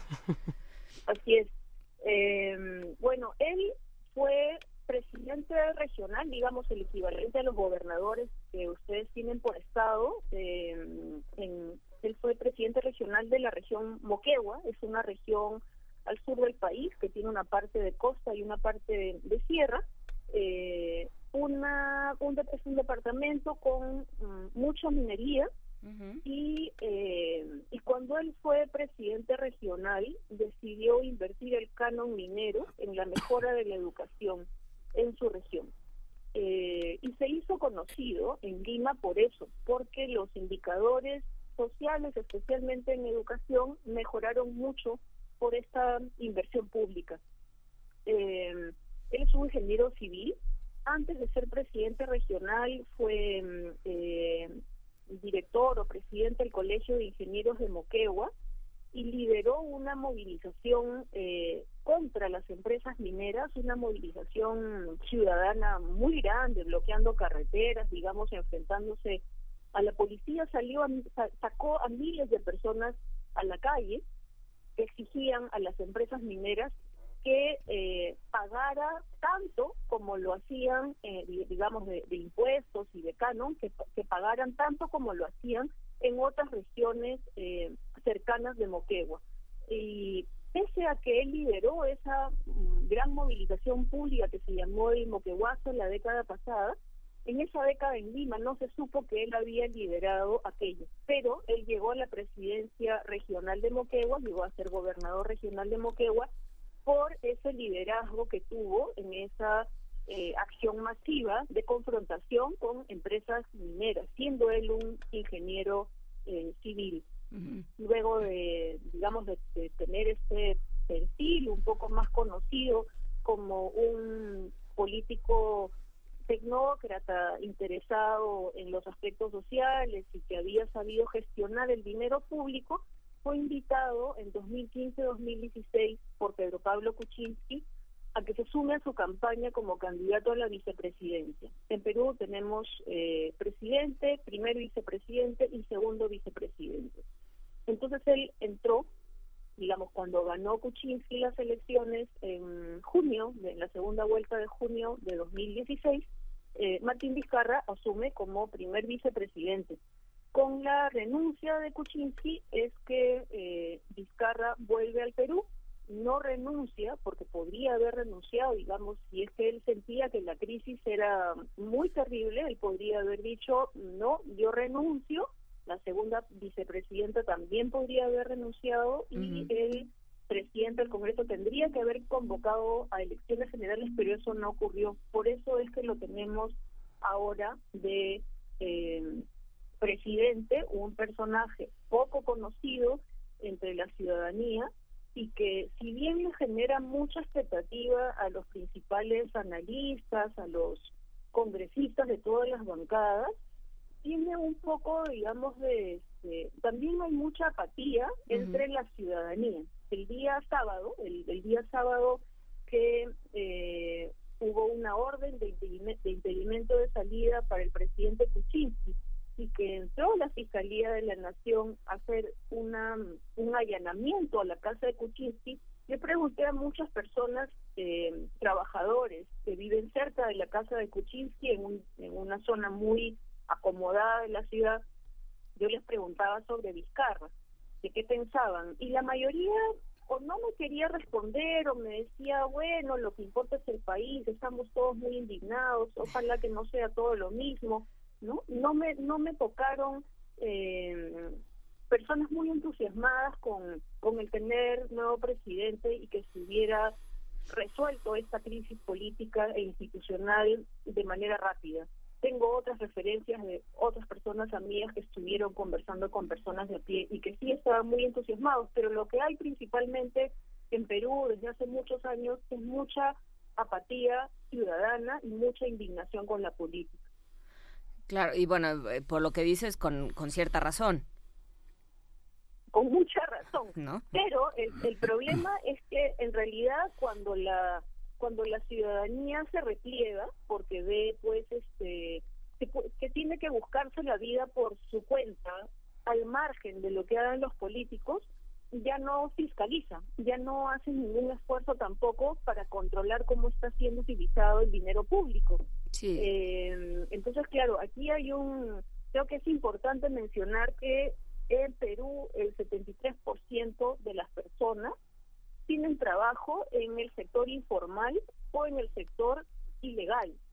Entonces, eh, el 73% de las personas normalmente dice, mi trabajo, mi comida, mis recursos me los busco yo solo, ningún político me ha dado nada.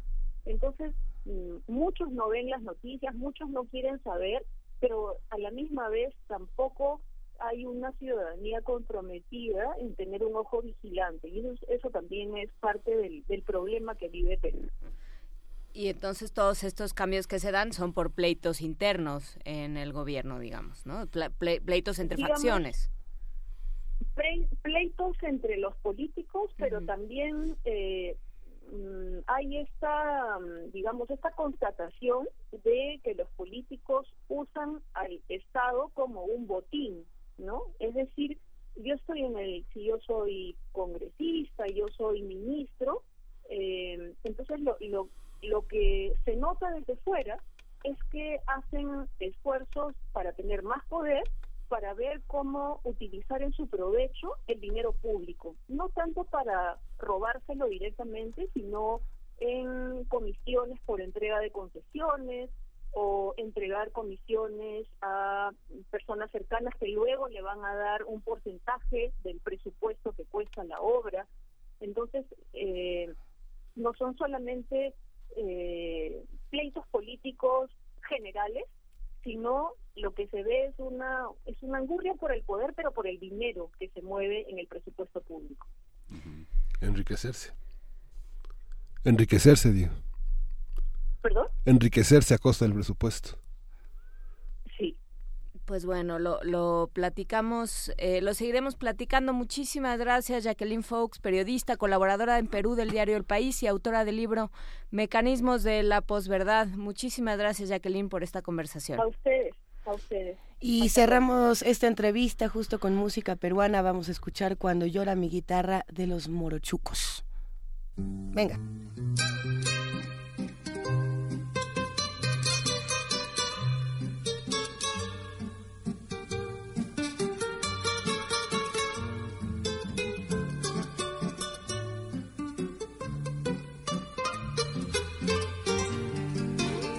Cansado de llamarte con mi alma destrozada. Comprendo que no vienes porque no quiere Dios. Y al ver que inútilmente envío mis palabras, llorando mi guitarra, te deja oír su voz. Y al ver que inútilmente envío mis palabras, llorando mi guitarra, te dejo oír su voz. Llora guitarra porque eres mi voz de dolor. Grita su nombre de nuevo si no te escucho. Y dile que aún la quiero, que aún espero que vuelva. Que si no viene mi amor no tiene consuelo solitario sin su cariño me muero.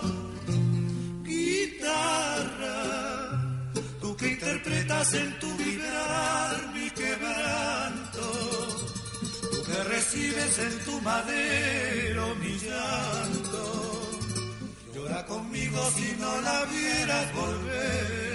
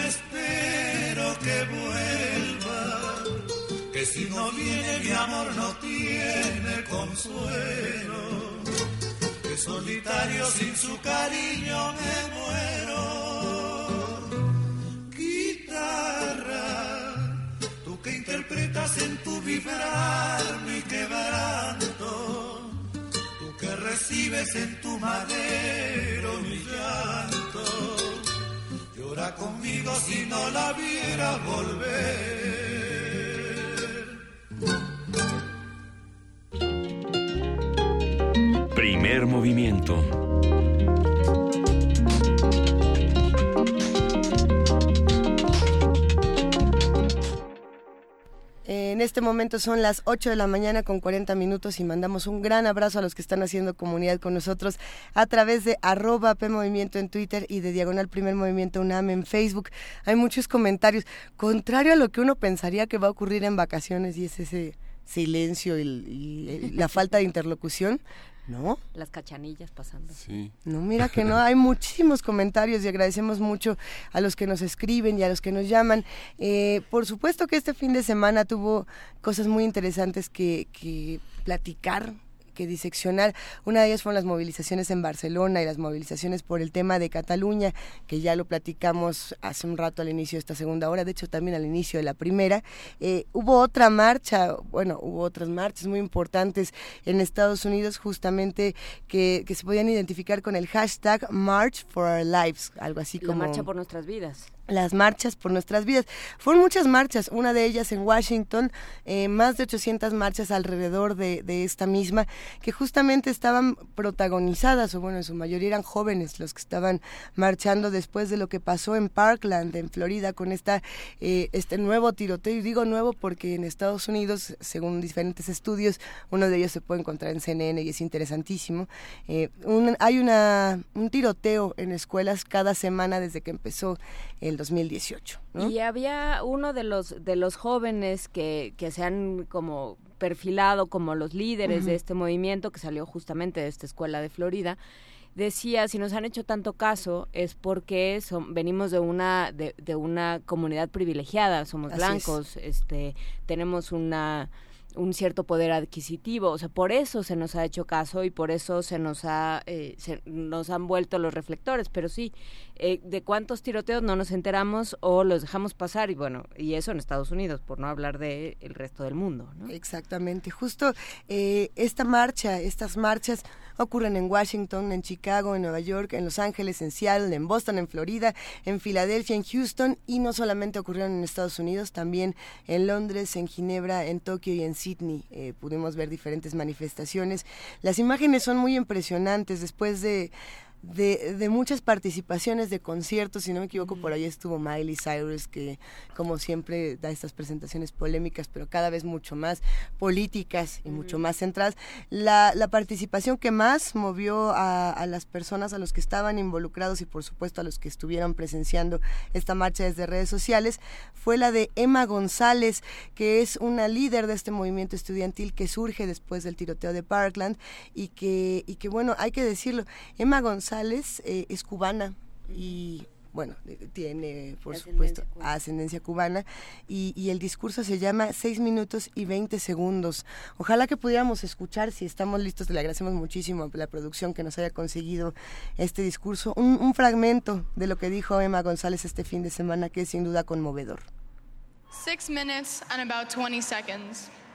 In a little over six minutes, 17 of our friends were taken from us, 15 were injured, and everyone, absolutely everyone, in the Douglas community was forever altered.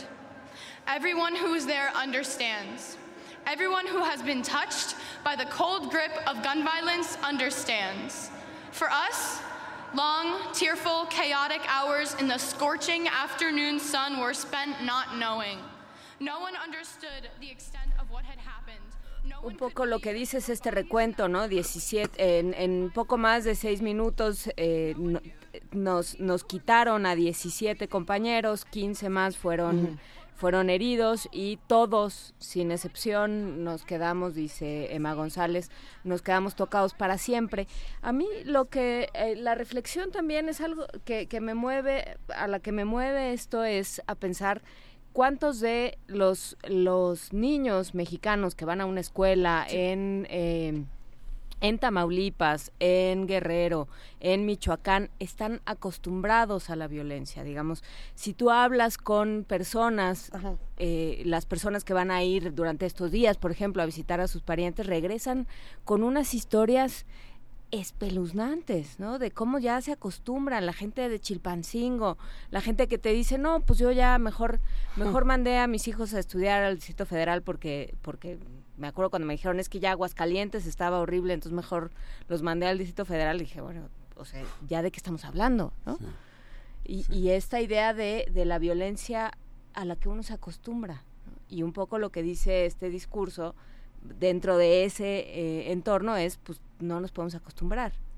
Y aquí pues ya estamos más hechos, ¿no? Sí. Y es la impunidad justamente lo que uh -huh. genera también una, una, una, cultura de una rabia tremenda, ¿no? La incapacidad de frenar eh, los impulsos que uno, uno tiene para resolver el enojo. Son eh, se, se, van, se van haciendo idiosincráticos en cada comunidad. Alguien resuelve un enojo a machetazos o resuelve a balazos. ¿no? Que mira, no, no, ahí es interesante plantear el tema de cómo son estas muchas violencias. Las violencias que se están sufriendo en Estados Unidos, o por lo menos las que se estaban discutiendo en la marcha de, en las muchas marchas de March for Our Lives, tienen que ver con esta violencia inmediata que le da, que también se ejerce por los mismos jóvenes, ¿no? Y lo que pasa cuando tenemos esta legalidad de las armas y por eso toda esta eh, crítica tan profunda a la asociación del rifle. Eh, yo me pregunto si eso tiene, bueno, obviamente tiene que ver con las violencias de nuestro país, pero no es lo mismo que te maten tus compañeros por tener armas y por esta furia eh, que se está manifestando por todos lados, que está explotando y ebulliendo, a que llegues a tu escuela y un grupo de crimen organizado inque a todas las maestras y a las niñas y les corte el cabello. ¿no? Es que son violencias muy distintas y hay que preguntarnos cuál es la raíz de cada una de ellas y cómo se resuelven o, o si son la misma. O, por ejemplo, eh, lo, lo, hablábamos fuera del aire, el caso de César Ulises Arellano, el joven de Jalisco que fue encontrado colgado y de pronto empezamos a ver en los medios de comunicación, oigan, es que dicen por ahí, dice, dice el gobernador que no, que más bien se suicidó ¿no? Y, empiezan todas estas controversias y decimos, pues, ¿cuántas violencias le toca vivir a los jóvenes y quién las ejerce, ¿no? Sí, no, bueno, y que además no se puede cerrar así, ¿no? O sea, lo mismo que sucedió eh, en este caso que, que estuvo eh, dando vueltas en las noticias la semana pasada de alguien que colocaba eh, paquetes que explotaban y los mandaba por, por un sistema de mensajería.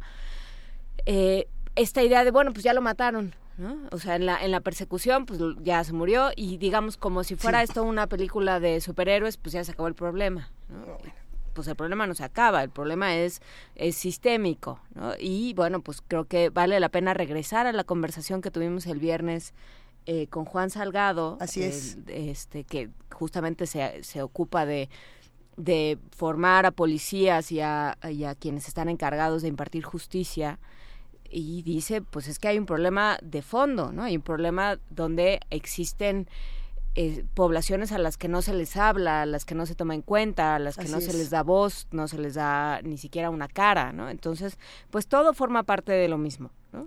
Y, si hablamos de agenda ambiental, también estamos hablando de, diferentes tipos de violencias. O sea, quiere decir aquello que nos permitimos como sociedad y hasta dónde llegamos. El, el discurso justamente que acabamos de escuchar, el fragmento, también apela a otra parte que es fundamental y es cuánto tiempo dura la violencia o en cuántos en cuántos segundos podemos trastocar todo lo que está alrededor de, de una de una comunidad cuánto nos cuesta destruir las comunidades eh, hay violencias que son muy largas y que por lo mismo se vuelven normales no nos acostumbramos a ellas pero hay violencias que son inmediatas y se acabó eh, vamos a escuchar un poco de música para seguir discutiendo para seguir platicando ya me mandaron ahí un montón de sinónimos buenísimos para la palabra discutir. A ver, ¿quién me manda más sinónimos, por favor, para seguir discutiendo?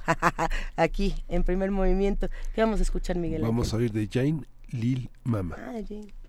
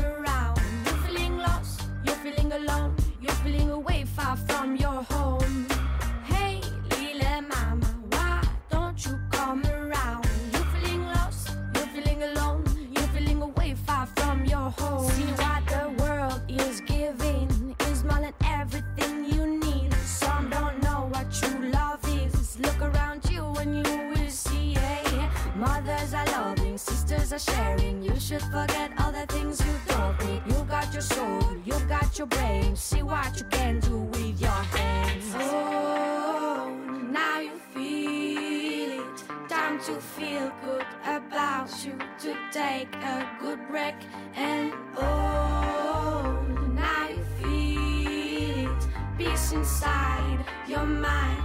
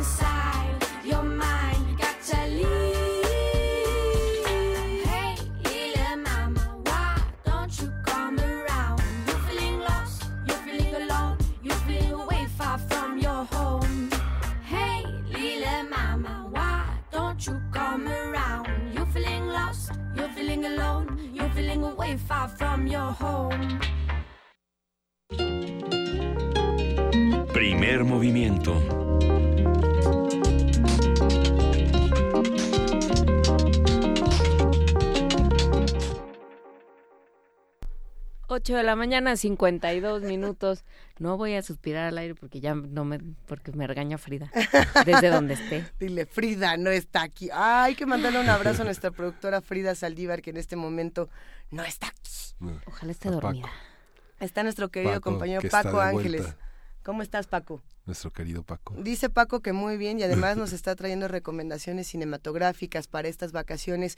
Eh, las producciones de Radio UNAM siempre tienen contenidos nuevos, contenidos eh, que si no son tan nuevos, siempre son diferentes, ¿no? Sí, y el vigentes. caso, vigentes, completamente vigentes.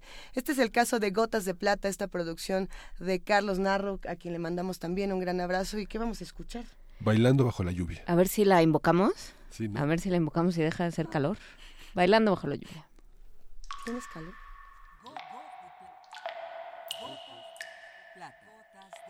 Gotas de plata.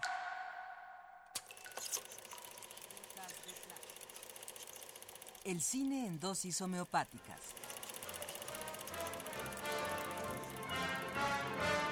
Con Carlos Narro.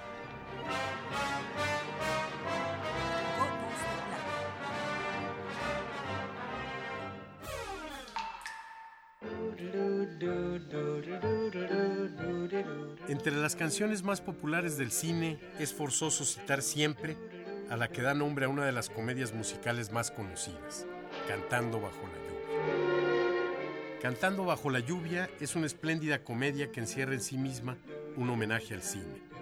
Filmada en 1952 bajo la dirección de Stanley Donen y protagonizada por Gene Kelly y Debbie Reynolds, se ubica en los años de inicio del cine sonoro, presentando las dificultades que conlleva la implantación del sonido a un sistema de estrellas desarrollado durante la era silente. También cuenta el inicio del doblaje como una forma de subsanar las deficiencias de algunas de estas estrellas. I'm singing in the rain, just singing in the rain. What a glorious feeling! I'm happy again. I'm laughing at clouds. En la escena en la que Gene Kelly interpreta la canción, baila y canta sin importarle la lluvia, absurdamente, como un tonto, es decir, como un enamorado correspondido.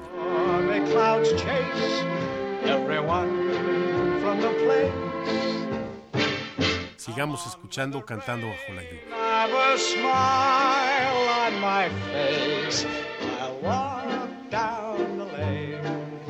With a happy refrain, just singing, singing in the rain, dancing in the rain.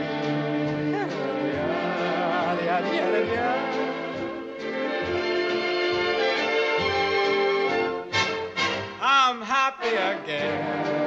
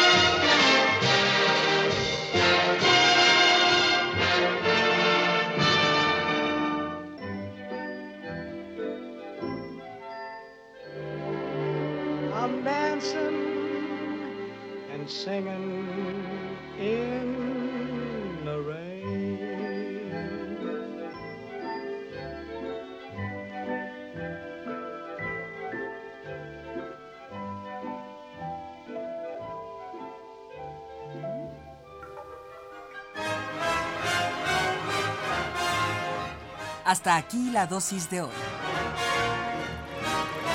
Gotas de plata. Gotas de plata.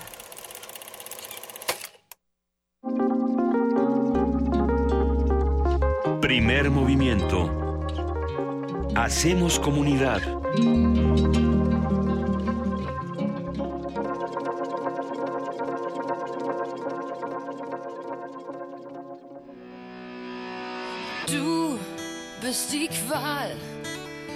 Ich war schon immer Masochist, bringst mir kein Glück.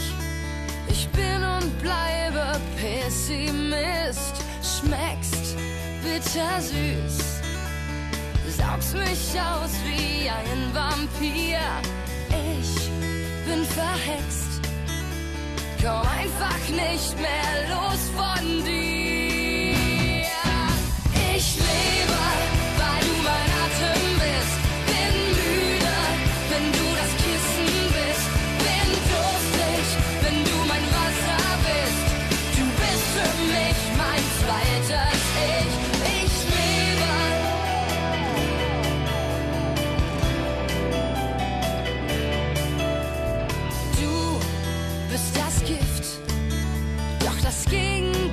the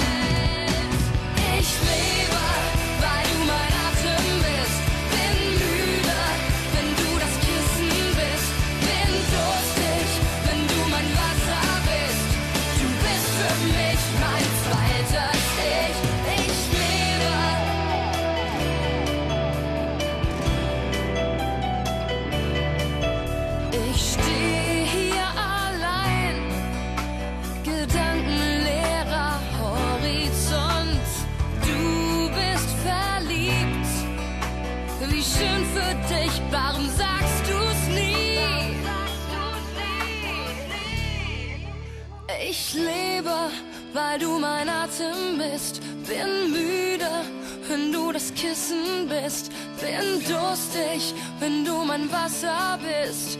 Du bist für mich mein zweites Ich. Ich lebe, weil du mein Atem bist, bin müde, wenn du das Kissen bist, bin durstig, wenn du mein Wasser bist. Du bist für mich mein zweites Ich.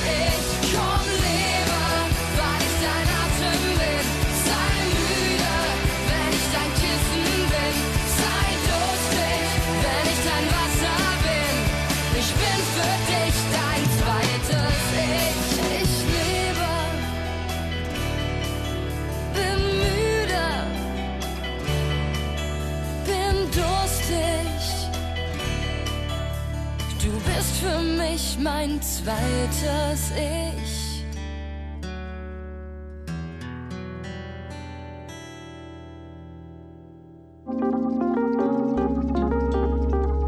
Primer movimiento. Hacemos comunidad.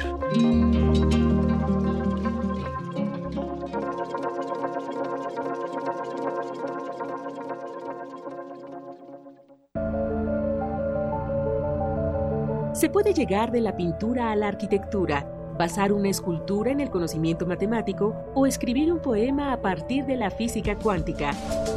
La Cátedra Extraordinaria de Lectura José Emilio Pacheco y el Instituto de Investigaciones sobre la Universidad y la Educación te invitan al diplomado Materialidad inestable.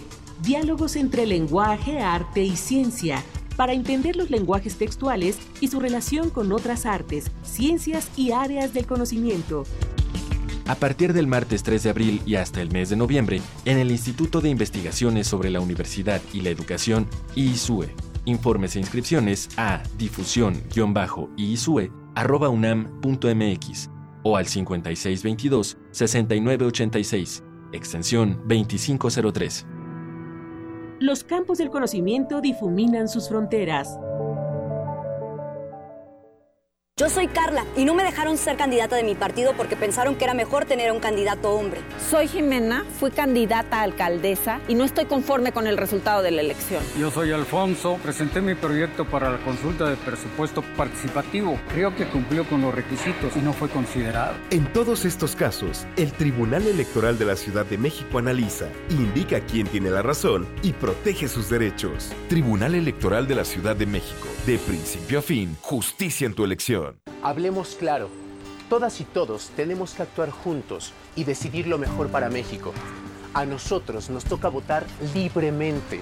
Es por eso que tenemos que estar bien informados y los medios de comunicación deben colaborar para que así sea. Los partidos deben respetar las reglas y quienes resulten electos deben responder a la confianza de las y los mexicanos. Para tener el país que queremos, todos debemos hacer lo que nos toca. INE.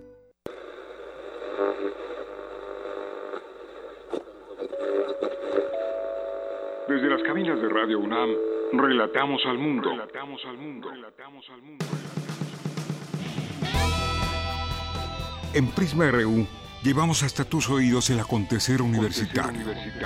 Escúchanos de lunes a viernes de la 1 a las 3 de la tarde por el 96.1 de frecuencia modulada. Radio UNAM, experiencia sonora.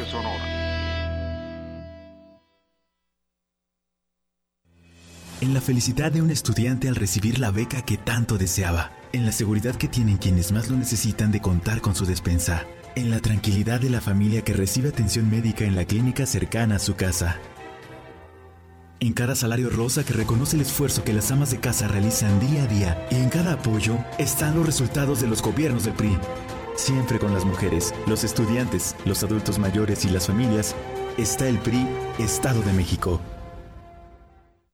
La mafia del poder es una basura, es una planadora que quiere aplastarnos. Descuídate un instante, uno solo, y estos desgraciados te aplastan. Te aplastan con sus abusos, sus robos, su corrupción y la inseguridad. Te aplastan con sus brutales aumentos a la gasolina, al gas, a la luz, a los medicamentos y al costo de la vida. Si quieres un cambio verdadero en tu vida, súmate al Partido del Trabajo. Juntos haremos historia. El PT está de tu lado. Náhuatl, Mixteco, Maya, Celtal, Tzotzil, Zapoteco, Otomí. Las lenguas originarias de México reunidas en un espacio de interculturalidad. Calme Cali. Calme Cali. Acompáñanos a conocer las diferentes culturas indígenas de nuestro país en voz de sus hablantes. Todos los jueves a las 10 de la mañana. Retransmisión domingo 15.30 horas. Por el 96.1 de FM. Radio UNAM. El Tribunal Electoral del Estado de México resuelve con justicia y celeridad las controversias jurídicas derivadas del proceso electoral. La y los magistrados garantizamos tus derechos político-electorales, conforme a los principios de certeza, imparcialidad, objetividad, legalidad y probidad. Y resolvemos de forma pronta y expedita los medios de impugnación con la emisión de sentencias. Este proceso electoral tú eliges y nosotros protegemos tu decisión. Tribunal Electoral del Estado de México. En México, los jóvenes somos mayoría. Estamos por todas partes y le aportamos a México de varias maneras. Muchos ya hemos votado en otras elecciones y ahora sabemos muy bien lo que queremos. Para otros, esta será nuestra primera oportunidad. Pero por igual, en estas elecciones estamos listos para elegir y decidir lo que queremos para nuestra comunidad. Porque nos importa nuestro futuro. Este primero de julio votaremos libre. INE. Búscanos en redes sociales, en Facebook como Primer Movimiento UNAM y en Twitter como P Movimiento o escríbenos un correo a primermovimientounam@gmail.com. Hagamos comunidad.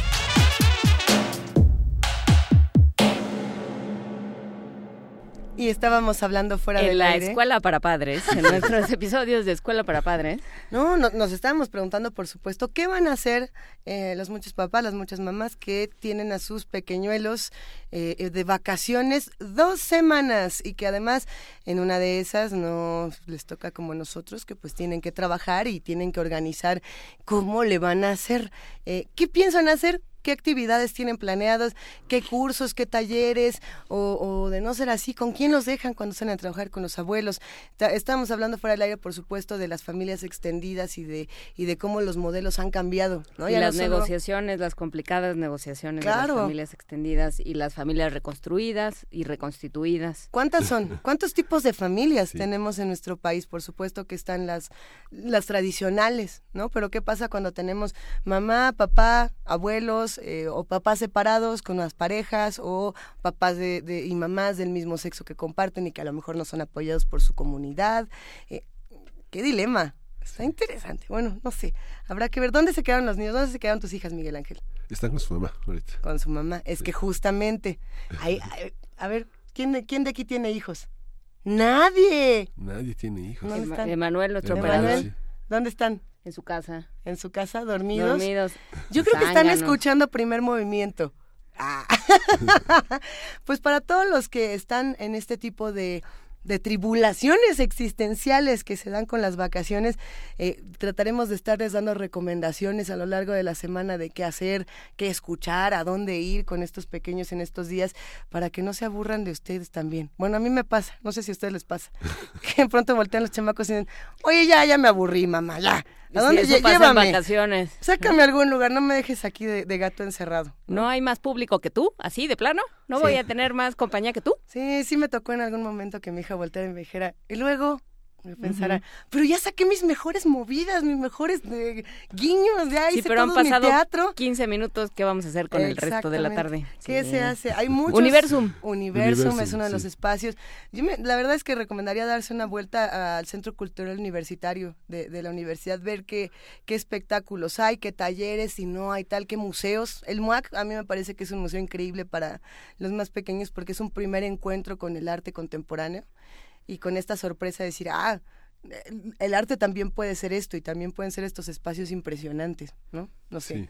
Y eso que cuando empezaba el MUAC también tenía su controversia, ¿no? De, ¿De si podían ir niños o no podían? Ajá. De, de para quiénes son los museos de arte contemporáneo o de arte. Punto. Punto. Pues bueno, lo seguiremos platicando. Por lo pronto vámonos a Poesía Necesaria. Eso.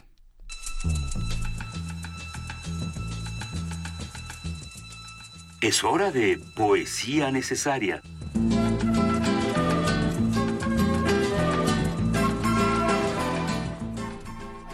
Poesía necesaria, querida Juana Inés de esa. Justamente, eh, pues buscando poesía peruana y hablando de los padres, este, eh, todo, todo se conjunta.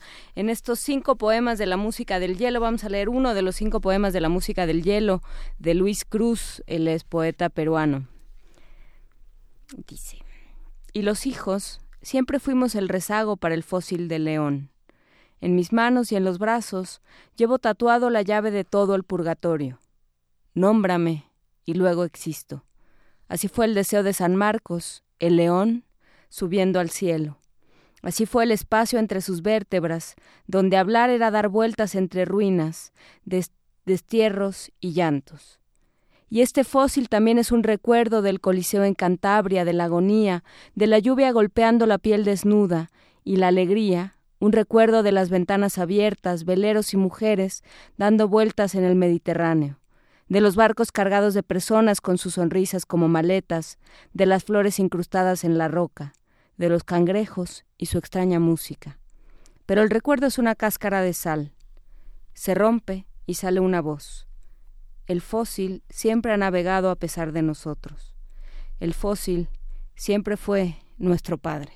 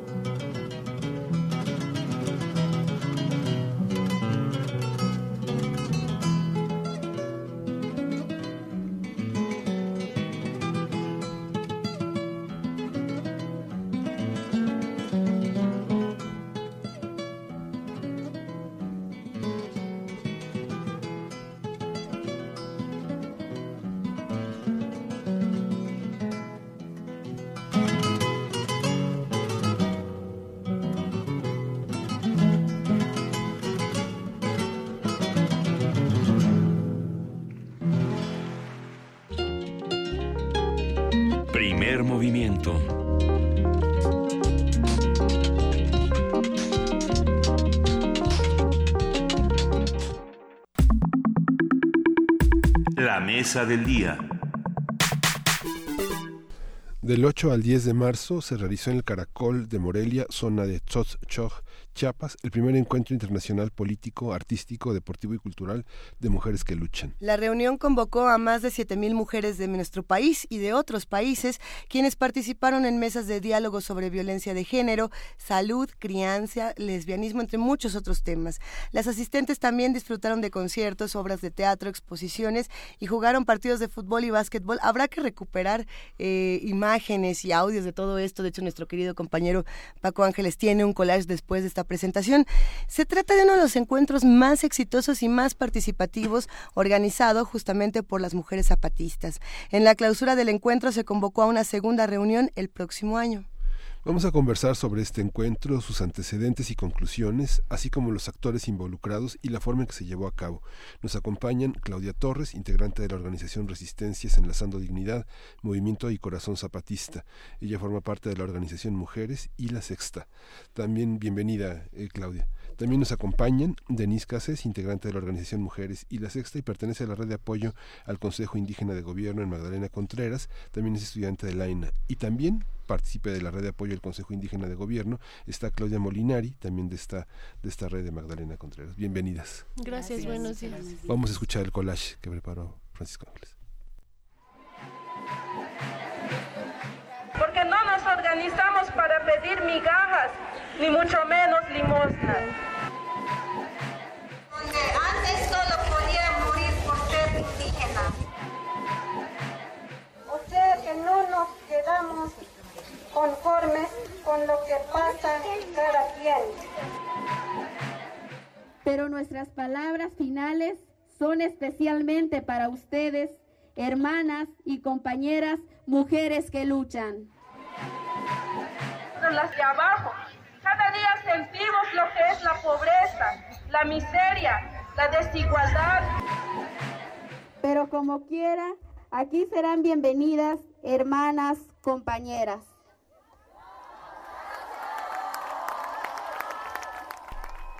Y bueno, después de este audio y dando la bienvenida a nuestras queridas invitadas, será muy interesante discutir qué fue lo que pasó hace unas semanas en Chiapas y por qué es tan interesante recuperar toda la información. ¿A quién le gustaría comenzar con esta plática? Denise. Bueno, buenos días. Gracias por invitarnos a Primer Movimiento. Y pues sí, se realiza este encuentro de mujeres en el Caracol de Morelia, en Chiapas.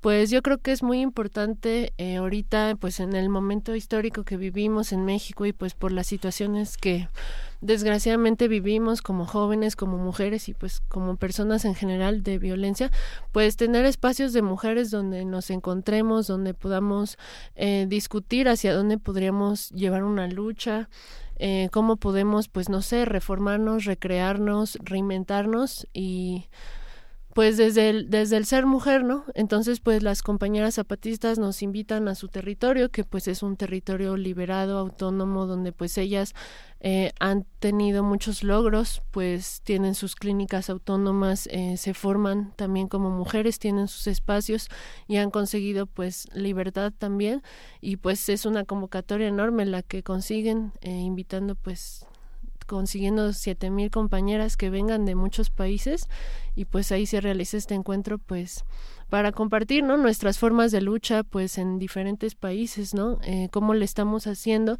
para sobrevivir más que nada y pues eso reinventarnos conocernos y descubrir otras formas de lucha Claro, eh, Claudia, ¿alguna de las Claudias quiere decir? sí, Claudia Torres. Pues realmente fue una experiencia inédita y haber estado de una manera sola, únicamente mujeres, siete mil mujeres ahí fue una, una sensación muy especial, ¿no? Algunas compañeras que sí son separatistas, pues buscan estos espacios y no es fácil encontrarlos. Creo que en el mundo entero no había habido una reunión de tantas mujeres, ¿no? Incluso en Argentina, que hay un encuentro muy grande anual, no es separatista, o sea, siempre hay hombres, ¿no? Una pregunta sería, ¿cómo lograron las compañeras zapatistas dentro de su ámbito de la organización zapatista esta condición tan especial de que solo ellas pudieran participar y convocar solo a mujeres, ¿no? Claro, el, entorno del cuidado de la seguridad, pues también estaba a cargo de hombres, pero fuera del espacio del caracol, ¿no? Y esto nos dio una sensación de tanta confianza, de tanta libertad, de tanta sororidad que realmente trasciende. Es algo que no vamos a olvidar jamás. Y bueno, justamente vivir este espacio de libertad, de democracia, de justicia que ellas han construido, que no está totalmente acabado, por supuesto, pero que está en marcha, que es algo que ya quisiéramos acá en la ciudad. Es, es una sensación que realmente tiene una gran trascendencia y que nos motiva a seguir trabajando y a construir en estos espacios lugares en donde realmente la mujer pueda desarrollarse sin miedo, ¿no? Que en algún momento todas hemos gritamos al unísono allá, si no las siete mil, algunas menos, que sí, que no teníamos miedo y eso es una sensación muy grata, muy que nos construye mucho. ¿Cómo, ¿Cómo fue que comenzaron estas charlas o, todas estas actividades? Lo pregunto porque por ahí muchos de los relatos que, que nos habían eh, proporcionado de este encuentro decían es que la primera discusión fue, bueno, ¿cómo nos vamos a mantener vivas? ¿Cómo vamos a hacer que no nos maten? Y de ahí para adelante empezar a discutir los derechos y todas las, las obligaciones, los tratos, todo lo que queremos y todo lo que también tenemos que hacer. Eh, ¿Fue así? ¿Qué fue lo que empezaron a discutir? Eh, o la discusión empezó en ¿por qué mujeres? ¿Por qué solo mujeres, sino eh, justamente integrar a los hombres a estas discusiones? ahora sí que para que aprendan. Si es que tiene que, ser así. entre todos. Exactamente. O no, ¿qué pasaba? O sea, ¿de, dónde partieron para ir construyendo todo lo demás? A lo mejor la idea de que fueran solo mujeres vino de la propia, eh, de la propia comunidad zapatista. En la medida en que ellos tienen mucha mucho trabajo avanzado por la por la existencia digna y feliz de las mujeres y de ahí la idea de que una punta de, de nuestra nueva lucha nuestra nueva manera de ser en el mundo pues son las mujeres y como ellas están realmente bien organizadas lo lograron es difícil que en otro contexto yo se logre eso porque cuando llegamos tuve la impresión, cuando llegamos al Caracol, que entrábamos a un contramundo, a un lugar. A un contramundo. Ah, qué maravilla. como también tuve la sensación ahorita hermosa de entrar a esta cabina. bueno, pero esto sí es entrar como al inframundo.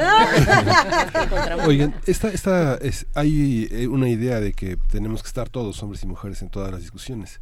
Sin embargo, debe haber algo sumamente este particular en una reunión de puras mujeres. ¿Cómo se organiza? Estamos hablando a posteriori. Cuando, cómo, ¿Cómo se organiza la transmisión de esa experiencia, no solo a hombres parejas, sino a hombres autoridades, a hombres hijos, a hombres y a otras mujeres que no están en ese contexto? ¿Cómo, ¿Cómo pensar esa experiencia? Hay cosas muy particulares que solamente ocurren en un lugar de la geografía, eh, testimonios que no tienen que ver con la educación, sino con la experiencia de vida, con la, con la organización, otras que aportan teóricamente y académicamente ¿Cómo, cómo piensan? Bueno, en primer movimiento ahora es uno de los espacios en los que traducen ese testimonio, pero ¿cómo lo piensan hacer como institucionalmente como resultado de este encuentro? Híjole, pues yo creo que los efectos ya se pueden estar viendo, ¿no? porque me imagino que como nosotras, muchas miles de mujeres salieron del caracol y volvieron a casa transformadas o rehusándose a ser la misma persona después de esto. Eh, y esa experiencia, en primer lugar, tiene que transmitirse a tus cercanos, tal vez con tu pareja, los hijos, tu entorno familiar, modificar esas relaciones, ¿no? Que ya nosotras mismas no reproduzcamos un patriarcado, una manera jerárquica de relacionarnos, sino buscando lo que es mm, propio de la vida, de cuidarnos, querernos, compartir y de ahí es lo, lo íntimo, lo personal. De ahí seguro que también salta a cuestiones políticas y organizativas. Eh, chicas que en la misma UNAM, por ejemplo, hacen un paro muy pocos días después del, del encuentro, es, es que viene de ahí, ¿no? De esa fuerza que, que ahí tuvimos o que la multitud te da y que te cambia un poco la identidad y te da fuerza para decir, aunque yo sea una chava que, que puedo ser tal vez invisible o mm, una simple persona que camina por la calle, pero ahora sé que pues que tengo un derecho, que mi palabra puede servir para indicar un camino nuevo, que sobre todo la organización con otras mujeres me puede llevar a cambiar una situación. Nosotras todavía no sabemos qué efectos y qué impactos va a tener, solo sabemos que los va a tener porque lo sentimos con nosotras y, y hacia nuestras organizaciones, pero ¿qué va a pasar? Yo me imagino que durante mucho tiempo va a repercutir en cada país o en cada lugar donde una mujer fue al encuentro y luego volvió con esa experiencia. E, es interesante entonces platicarlo, qué nuevas prácticas, qué nuevos conceptos, qué, qué, otras charlas se dieron en este espacio que no se dan en ninguna otra parte, Denise. Que dices, es que esto que entendí aquí no, no lo había escuchado antes y a lo mejor me va a enriquecer y va a enriquecer a toda mi comunidad. Pues yo una cosa que entendí que a lo mejor sí pensaba, pero que pues viví muy fuerte ahí es que, por ejemplo, ya no hay que competir entre mujeres, ¿no? Eh, por ver quién es la más chida, la más bonita o la más luchona o lo que sea, ¿no? Eh, pues competencia entre mujeres es una forma de reproducir el machismo y el patriarcado y solo está en nosotras dejar de hacerlo, ¿no? Y en un espacio donde solo hubimos, solo estuvimos mujeres y muchas mujeres y no había ninguna mirada masculina que te aprobara o te reprobara o te dijera, ah, tú eres más la más chida o la más bonita, pues se acaba esa competencia, ¿no? Y te das cuenta de que no tiene ningún sentido eh, mirar a tus hermanas o compañeras como pues una persona con la que tienes que estar midiéndote, ¿no? Entonces, si nosotras terminamos con eso, por ejemplo, entre nosotras mismas, pues se acaba una, una reproducción del machismo que es cotidiana y muy fuerte, ¿no?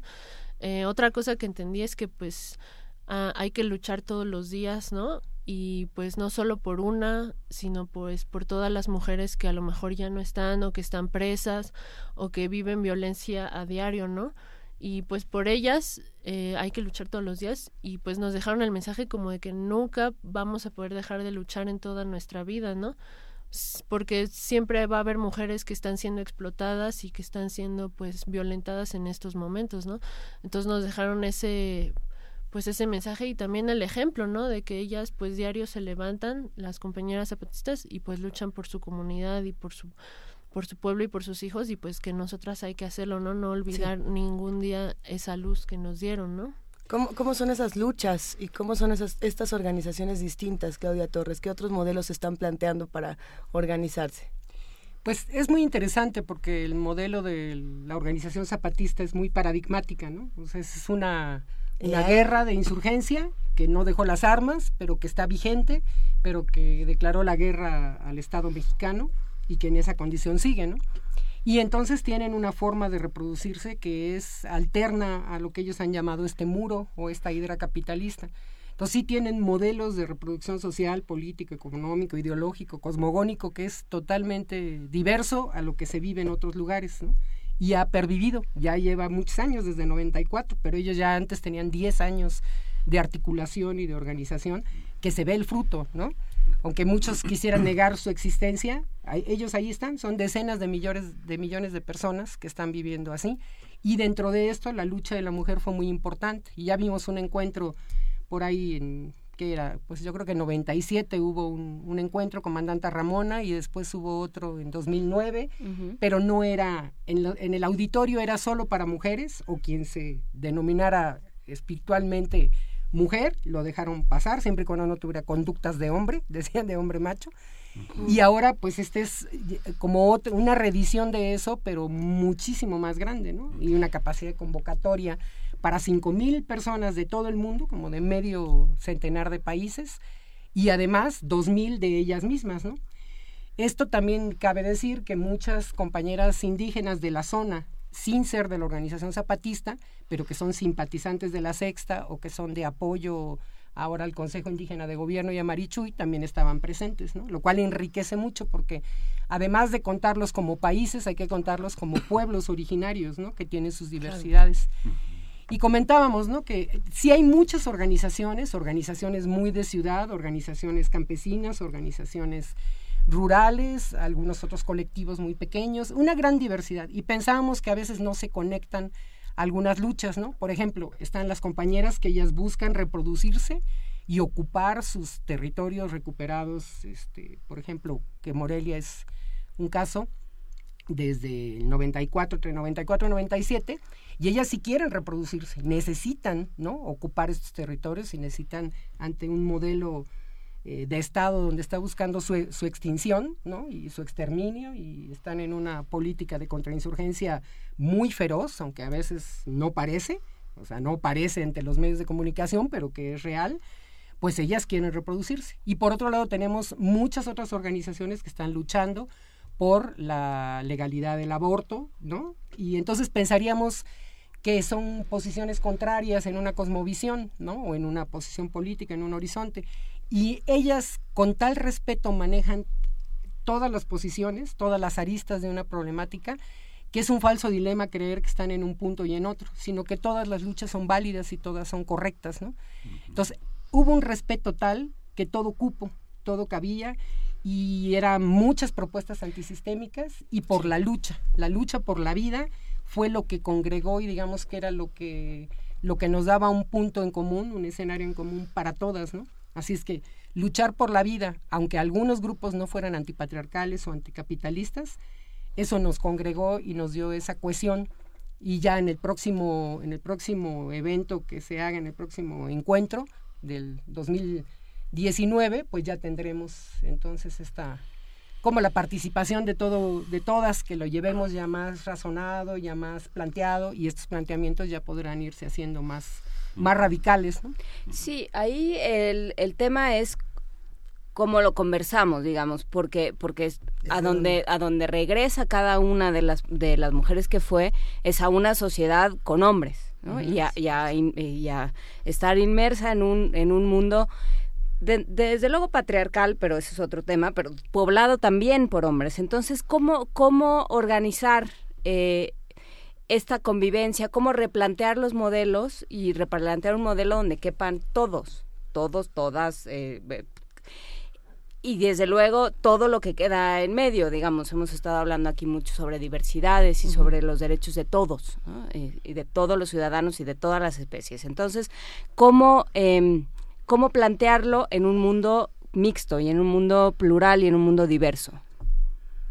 Claudia, Claudia pues, Molinari. lo, que pregunta Juana Inés es como que la pregunta del archimillón que no sé si alguien tiene la respuesta porque ya podríamos haber cambiado cosas en el mundo, pero creo que sí estamos en el aprendizaje de ello.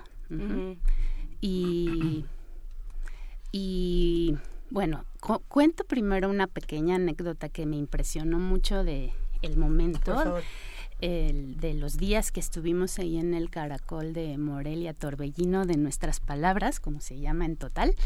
Em, en un momento a la distancia, entre estas cerros o colinitas verdes precioso que es el paisaje eh, del campo chiapaneco, se escucharon miles de voces sonando al unísono, miles de voces de mujeres sonando al unísono de los tambores de la batucada gritando una sola frase muchas veces que decía, no tenemos miedo, no tenemos miedo, alzándose así y difundiéndose de, entre estos cerros y no sé hasta dónde llegó ese eco, espero que muy lejos o en mi imaginación pues que cruzara la galaxia, que para empezar eso, ¿no? No tenemos miedo.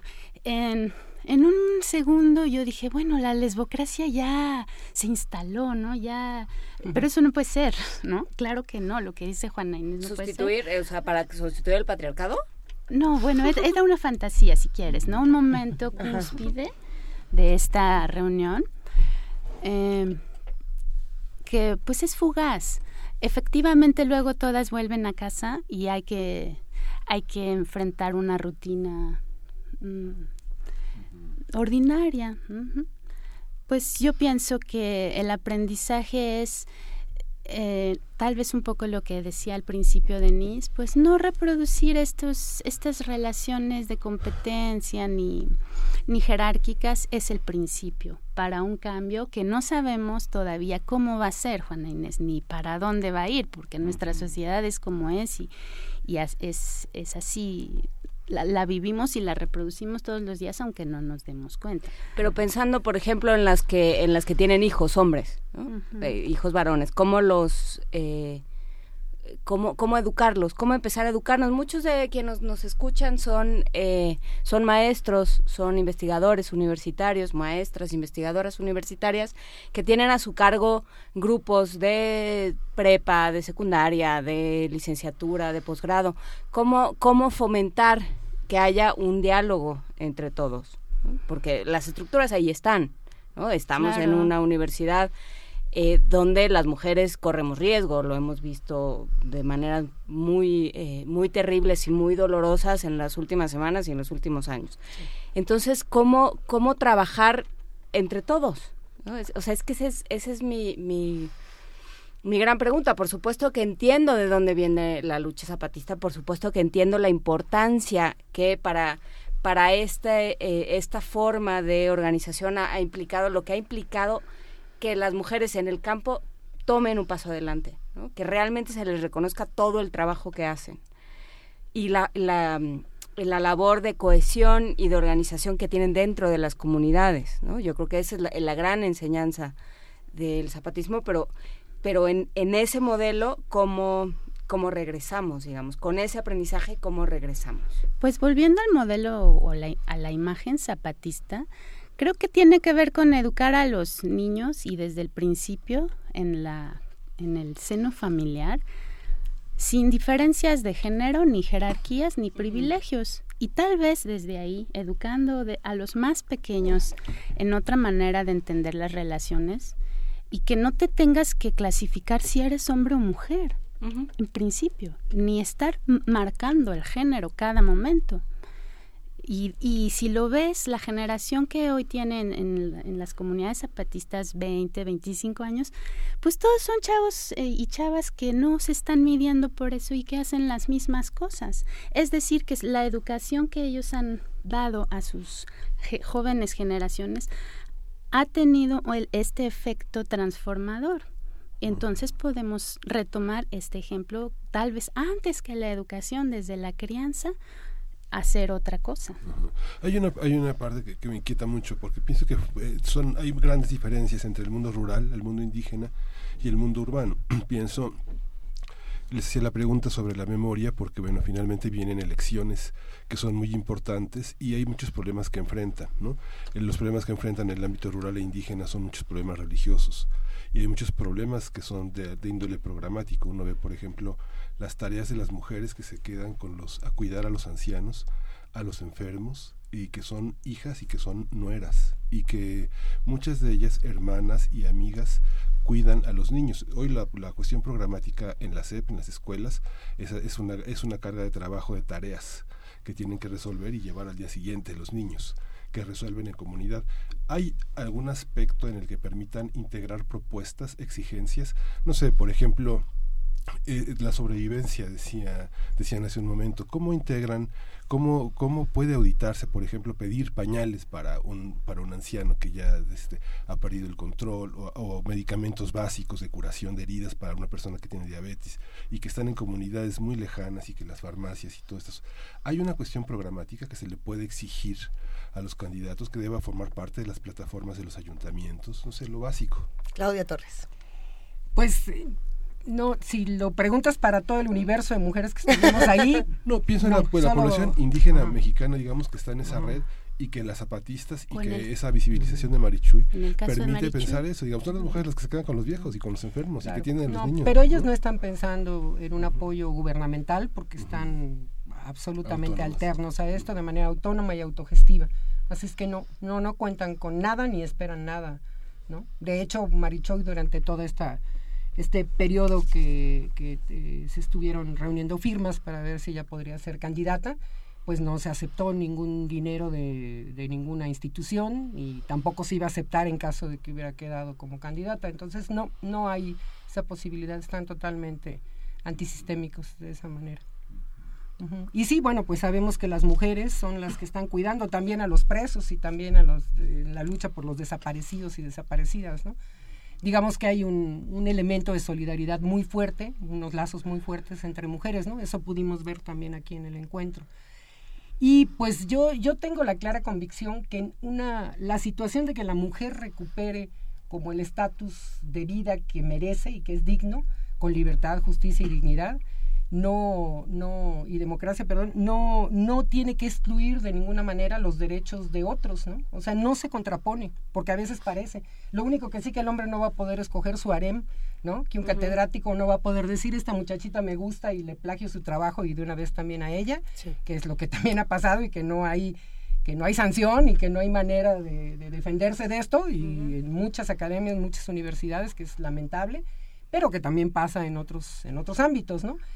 Pero estos derechos de los hombres sí tendrían, estos privilegios obscenos tendrían que terminar, ¿no? Abyectos, eso no, eso no tendría que ser, pero nadie quiere en su sano juicio que ocurra, nada más a veces entre la, se coludan, hay una, una manera de, de, que los hombres se están protegiendo y hasta juezas, ¿no? Y juezas y jueces protegen estas situaciones y es lo que no queremos, lo que nos está agraviando terriblemente y lo que nos hace tener miedo y por lo tanto no hay un una no se puede exponenciar la capacidad, el trabajo, la lucha, el esfuerzo de nadie.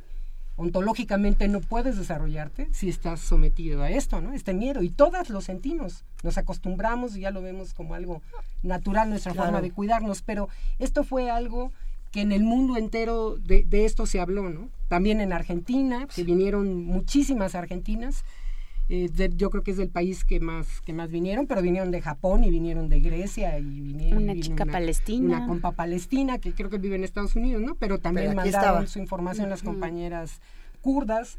Y entonces esto es como eh, esto sí nos nos homologa en esta sensación, ¿no? Por eso sentirse libres eh, nos da la pauta de que este mundo puede ser mucho mejor. Y haberlo vivido da constancia de que es posible gracias a que las zapatistas nos pusieron en este escenario en ese momento. Pero hasta el partido de fútbol, ¿no? Alguien metía un, gol y cuando al meter el gol este, paraban el partido, iban a escribir en una pizarra cómo queremos un mundo mejor. No hay un ganador, no hay un trofeo, es otra cosa, no es la competencia la que nos guía. Entonces eso es algo muy, muy importante, porque haberlo vivido nos hace capaces de reproducirlo. Y de ahí tiene que venir este gen transformador. Y va a venir seguro. Ahora, se da en términos de, de, autonomía y de autogestión. O sea, que no es que yo firmé hoy un pacto en ciertas palabras, porque ni siquiera las palabras alcanzan para poder como, como transmitir todo lo que ahí vivimos. Hay cosas que ni siquiera hemos decantado todavía, ¿no? Pero a través de la experiencia lo vamos haciendo, porque es como que nos atravesó ontológicamente. No solo es a nivel de conocimiento, no solo pensamiento. Sí, claro que hay un intercambio de ideas muy fuerte, pero también hay unas emociones que teníamos que liberar, ¿no? Las compañeras que tienen hermanas presas, desaparecidas, ¿no?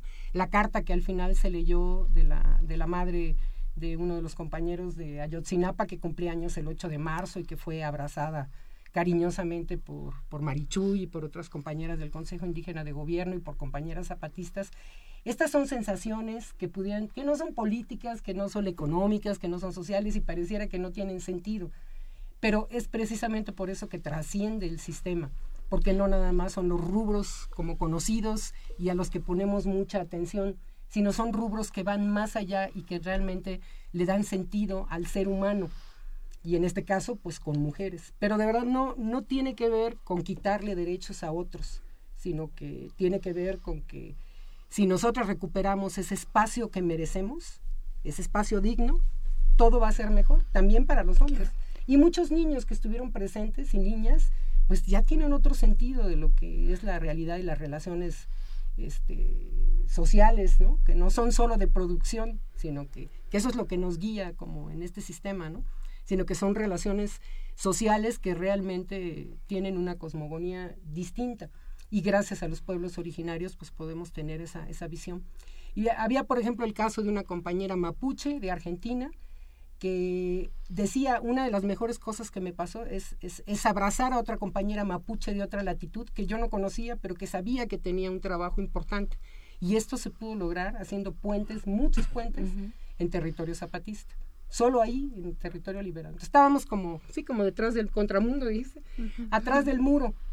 O sea, este muro no nos limitó porque somos mucho más que el muro, somos mucho más que las urnas, somos mucho más que un proceso electoral y a eso le apostamos. Tal vez puede parecer como un horizonte muy, muy utópico, pero ya lo vimos, sí está, sí se puede. Ya lo vimos. No, bueno, con que con que una de las niñas que estuvo ahí sepa, este, no es porque no no es que a mi hermano le toque ir a la escuela y a mí no, porque total a mí alguien me va a mantener, ¿no? O sea, de estas estas cosas, porque claro, existen las grandes violencias, ¿no? Lo hemos hablado, lo hablamos aquí muy frecuentemente, Luisa, y tú Ajá, y las muy sutiles, ¿no? No, no, tú no o tú, tú no puedes salir, pero tu hermano sí, porque pues él es hombre.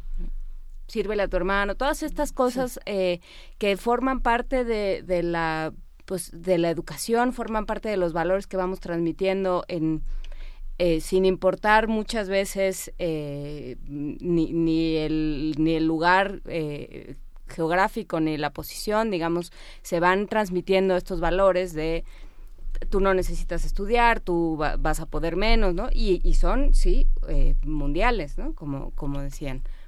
Luisa. Sí, a mí me parece también muy interesante el tema de, de las más jóvenes, ¿no? Pensando, por ejemplo, Denise, que tú también vienes representando a la parte de las universidades y las discusiones que se dan dentro de las mismas como estudiante. Eh, ¿Qué se queda ahí?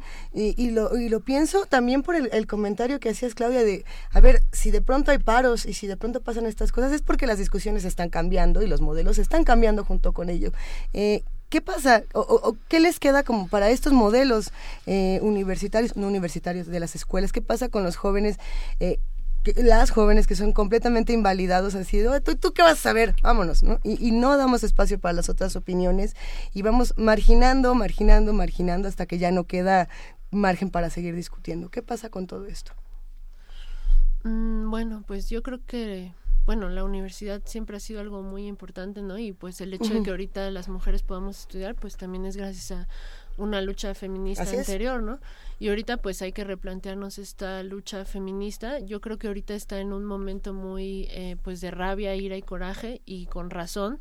O sea, no pienso que se deba de juzgar pues ni el separatismo ni pues ni las chicas que a lo mejor eh, pues lo que sienten es rabia y así es como lo manifiestan, pero sí pienso que se debe de trascender eh, pues a una lucha donde pensemos pues también qué le vamos a dejar a las próximas generaciones eh, como en este pensamiento, ¿no? Es decir, la lucha no puede ser solo pues rabia, enojo y coraje, aunque así nos sintamos, ¿no? pero tiene que ser organización, eh, pues conocernos entre todos y bueno, esto que comentábamos de que hubo un paro en el que solo las compañeras ya podían entrar a la facultad, ¿no? Eh, bueno, a lo mejor este el término separatista suena un poco feo y suena como que no queremos hombres, ¿no? Muy radical, sí. Ajá, y a lo mejor pues si se vive así, pues parece algo feo o separatista, pero a lo mejor deberíamos cambiarle el nombre y que sean en espacios de mujeres, ¿no? En espacios donde nos podamos encontrar nosotras y que de ahí pues nacen ideas que, que nos ayudan a todos, ¿no? O sea, la lucha es de todos y todas, ¿no? De hombres y mujeres en las universidades, los jóvenes, los estudiantes, o sea, somos todos y ya tenemos que, pues de ese espacio de, de encuentro de mujeres sale fuerza, ¿no? Salimos más fuertes, salimos fortalecidas, salimos hermanadas para, para repercutir en todos, ¿no? En todos y todas. Entonces yo sí propondría pues propiciar esos encuentros en las universidades, en las escuelas, eh, apoyarnos entre todas, ¿no? O sea, cuidarnos, eh, que nadie salga de la escuela pues solo o sola, ¿no? Eh, que sepamos a dónde van nuestros compañeros, nuestras amigas. Tenemos que llevarlo a cabo eso, ¿no? Hasta que llegue el día en el que no tengamos que preocuparnos por caminar solas en la calle. Pero esa ya será otra historia. Estamos a punto de finalizar esta discusión. ¿Con qué comentarios finales nos vamos quedando? Eh, ¿Cómo vamos cerrando, Claudia Molinari? Bueno, mm, pues algo que me parece importante de subrayar es la gran capacidad organizativa, la gran capacidad de convocatoria que tienen los zapatistas, que invitaron y no, no, no le prohibieron la entrada a nadie salvo que fuera hombre, pero todas las mujeres que llegaron aún sin haberse registrado y que quisieron entrar, entraron. Esa capacidad de abrir la puerta de tu casa y aceptar, aunque no piense igual que tú, a alguien, me parece digno de ser eh, retomado por nosotros. Voltear a ver a los pueblos indígenas, a todos los mexicanos nos hace falta, porque ahí hay un camino, hay una, la estrella del sur que nos va a guiar un poquito si tú quieres, porque aquí tenemos otras formas también que son nuestras, urbanas, eh, muy legítimas y, muy potentes. Eh, pero sí voltear a ver a estos pueblos y aprender algo de ellos me parece fundamental para la vida de cualquier mexicano en este momento, lo que dice Miguel Ángel de, de si aparecen las plataformas políticas o no, pues sí, a lo mejor no logramos aparecer, pero abajo el río se mueve, vamos a él. Claudia Torres. Pues ellas nos dejaron una tarea, ¿no? Esta, esta clausura lo que planteaba es que sí va a haber otro encuentro en el 2019, hay que estar atentas y hay que estar, pues ya venir y, y responder colectivamente cómo hemos decantado y reflexionado todos estos temas pero también la posibilidad de reproducir en, en, los demás, en los demás espacios estos encuentros de mujeres. Ojalá que sí, ¿no? Acá, no sé, en la UNAM. Hay que ver dónde vamos a poder hacerlo, porque reunir a siete mil mujeres o diez mil, ¿cuántas llegaríamos? ¿Quién sabe, no? Llegaríamos más, ¿no? Sí, sí, quizá, es que es interesante. Entonces hay que hacerlo y hay que promoverlo. De verdad, de verdad que fue una sensación hermosa que tenemos que repetir y que nos da mucha, mucho poder, mucha mucha fuerza, mucha vitalidad. Y eso es lo que necesitamos, estar vivas, ¿no? Entonces tenemos que cumplir ese acuerdo de estar vivas y seguir luchando, luchar por la vida y derribar ese muro, o sea, sí, sí tener la, la, clara convicción de que podemos transformar este mundo. Parece que no y que las estructuras están muy fuertes, pero las creamos nosotros mismos, ¿no? Y nosotras mismas. Entonces, sí podemos transformarlas y hay que hacerlo porque no es forma de vivir con este miedo, no es forma de vivir con, este patriarcado y este clasismo y racismo. Y estamos viendo que el mundo entero lo dirige alguien que, ¿no? Que, que, tiene la capacidad de destruir con un botón y que parece que se muere de ganas de hacerlo, ¿no? Entonces sí tenemos que transformar muchas cosas. a cada sociedad y a cada grupo le corresponden cosas distintas. Pero un acercamiento a esto, hago por ahí un anuncio que también tenemos una reunión el próximo domingo primero de abril a la una de la tarde en La Gozadera, que es un centro cultural. ¿Es este domingo? Es este domingo, sí. Próximamente es el domingo Tienes que de la Semana Santa. Ojalá puedan estar ahí. Y van a haber muchas compañeras que tuvieron esta, este encuentro para hacer la reflexión. algunas reflexionan con una poesía, algunas reflexionan con un, con, con un cuadro, con un grabado o, bien con sus palabras, ¿no? Para, para decirnos cómo lo vivieron y cómo las va a transformar. qué hora es? ¿Cuánto tiempo? ¿Dónde está ubicado? Eh, está en Plaza San Juan número 15, Colonia Centro, eh, muy, eh, esquina Pujibet, muy cerquita del metro Salto del Agua. Entonces ahí los esperamos, y es un lugar vegano, feminista, una de la tarde. Entonces si quieren acompañarnos y también de ahí queremos generar algunas propuestas, ¿no? Hombres y mujeres. Sí, sí, los hombres interesados en los temas de mujeres, ¿no? Con respeto, por supuesto, y sí. Sí, ahí lo, lo, que, lo que también es muy importante señalar, también cerrando esta conversación, es el respeto de los que llegan a estos lugares. Si ya tienen claro, los hombres que nos escuchan, que estos encuentros son así, son para escuchar las opiniones de las mujeres, no vayan para ir a decir, pues no estoy de acuerdo porque estás bien tonta, porque eres no es para eso el espacio. recomiendo, vamos a hacer muchas. El, espacio es para escucharnos y justamente para empezar a, platicar y argumentar las cosas de manera distinta. Y siempre se agradece que existan estas voces que nos digan, el camino está por acá. A lo mejor hay cinco caminos diferentes, pero este es uno de ellos. Y es importantísimo recordarlo. ¿Con qué nos quedamos, Denise Casés? ¿Cuáles son tus reflexiones finales de todo esto? Pues acordamos vivir y vivir es luchar, nos dicen las compañeras, y pues si acordamos vivir, pues hay que cuidarnos a nosotras mismas, ¿no? Es decir, el mundo está muy violento, pero una hay que pues procurar cuidarse mucho y tener eh, pues sus redes que nos apoyen y pues llevar el mensaje, ¿no? Y no dejarnos solos, no dejar solas a las luchas que ahorita están pues luchando por un México más digno y más justo. Sí. Un placer poder escucharlas en estos micrófonos de Radio UNAM. Agradecemos profundamente a Claudia Torres, a Denise Cases y a Claudia Molinari por haber estado con nosotros esta mañana y sobre todo por dejar la mesa con reflexiones completamente distintas a las que generalmente tenemos eh, en, los micrófonos y en los medios de comunicación. Muchas gracias. Gracias, gracias a ustedes. Gracias. Nosotros nos vamos de esta conversación y nos vamos con música, Miguel Ángel. Sí, ni más ni menos con Betsy Pecanini. Los invitamos a que nos compartan qué les pareció esta conversación. Estamos en arroba P en Primer Movimiento UNAM, en... Hoy, por cierto, Nada más antes de que se me vaya el avión, queríamos invitar a todos los que están discutiendo todos estos temas, a todos los que están platicando con nosotros, a que nos manden postales sonoras. Si se fueron al encuentro con las mujeres zapatistas, mándenos una postal sonora. Estamos en primermovimientounam.gmail.com. Si se van a ir al lago de Chapultepec, como se fue Mayra Elizondo con los chamacos, o que me va a llevar a mí, dice, eh, mándenos una postal sonora, compartan con nosotros para que esta comunidad tenga una, una frescura y se haga mucho más grande. Ya tenemos la música por ahí, querido Paco Ángeles. Eso, venga de ahí.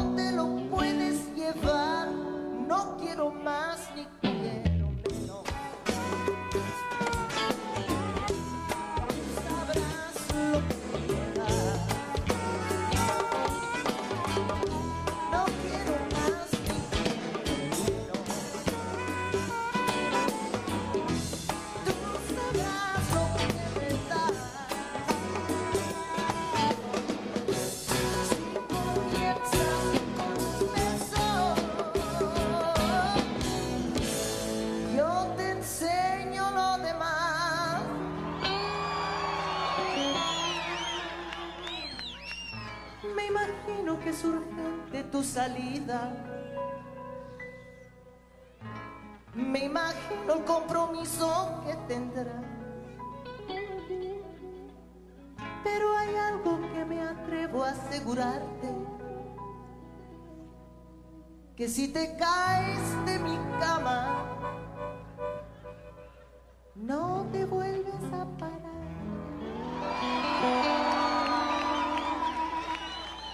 Gemidos más, gemidos menos.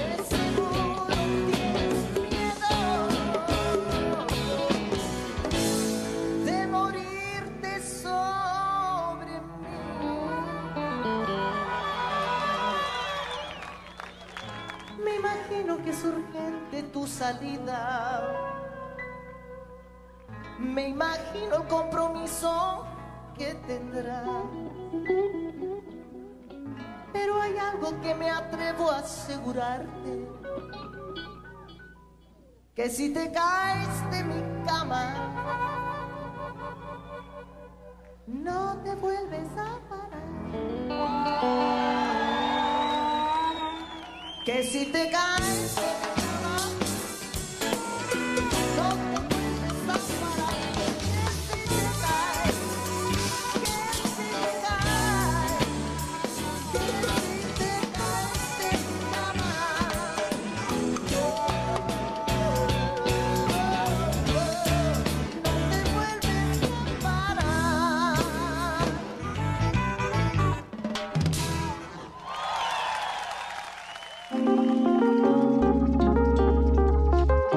Movimiento. Hacemos comunidad.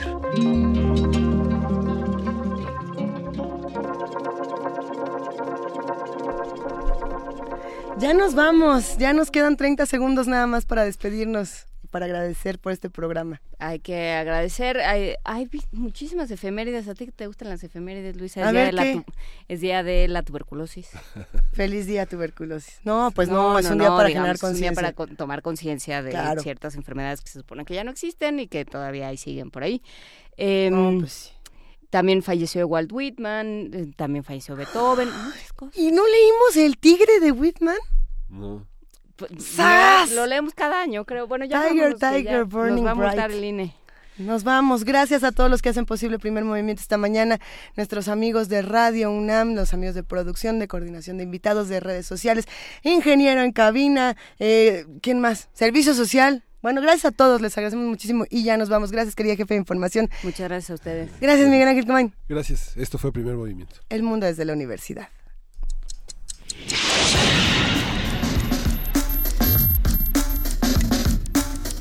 Radio UNAM presentó Primer Movimiento. El mundo desde la universidad.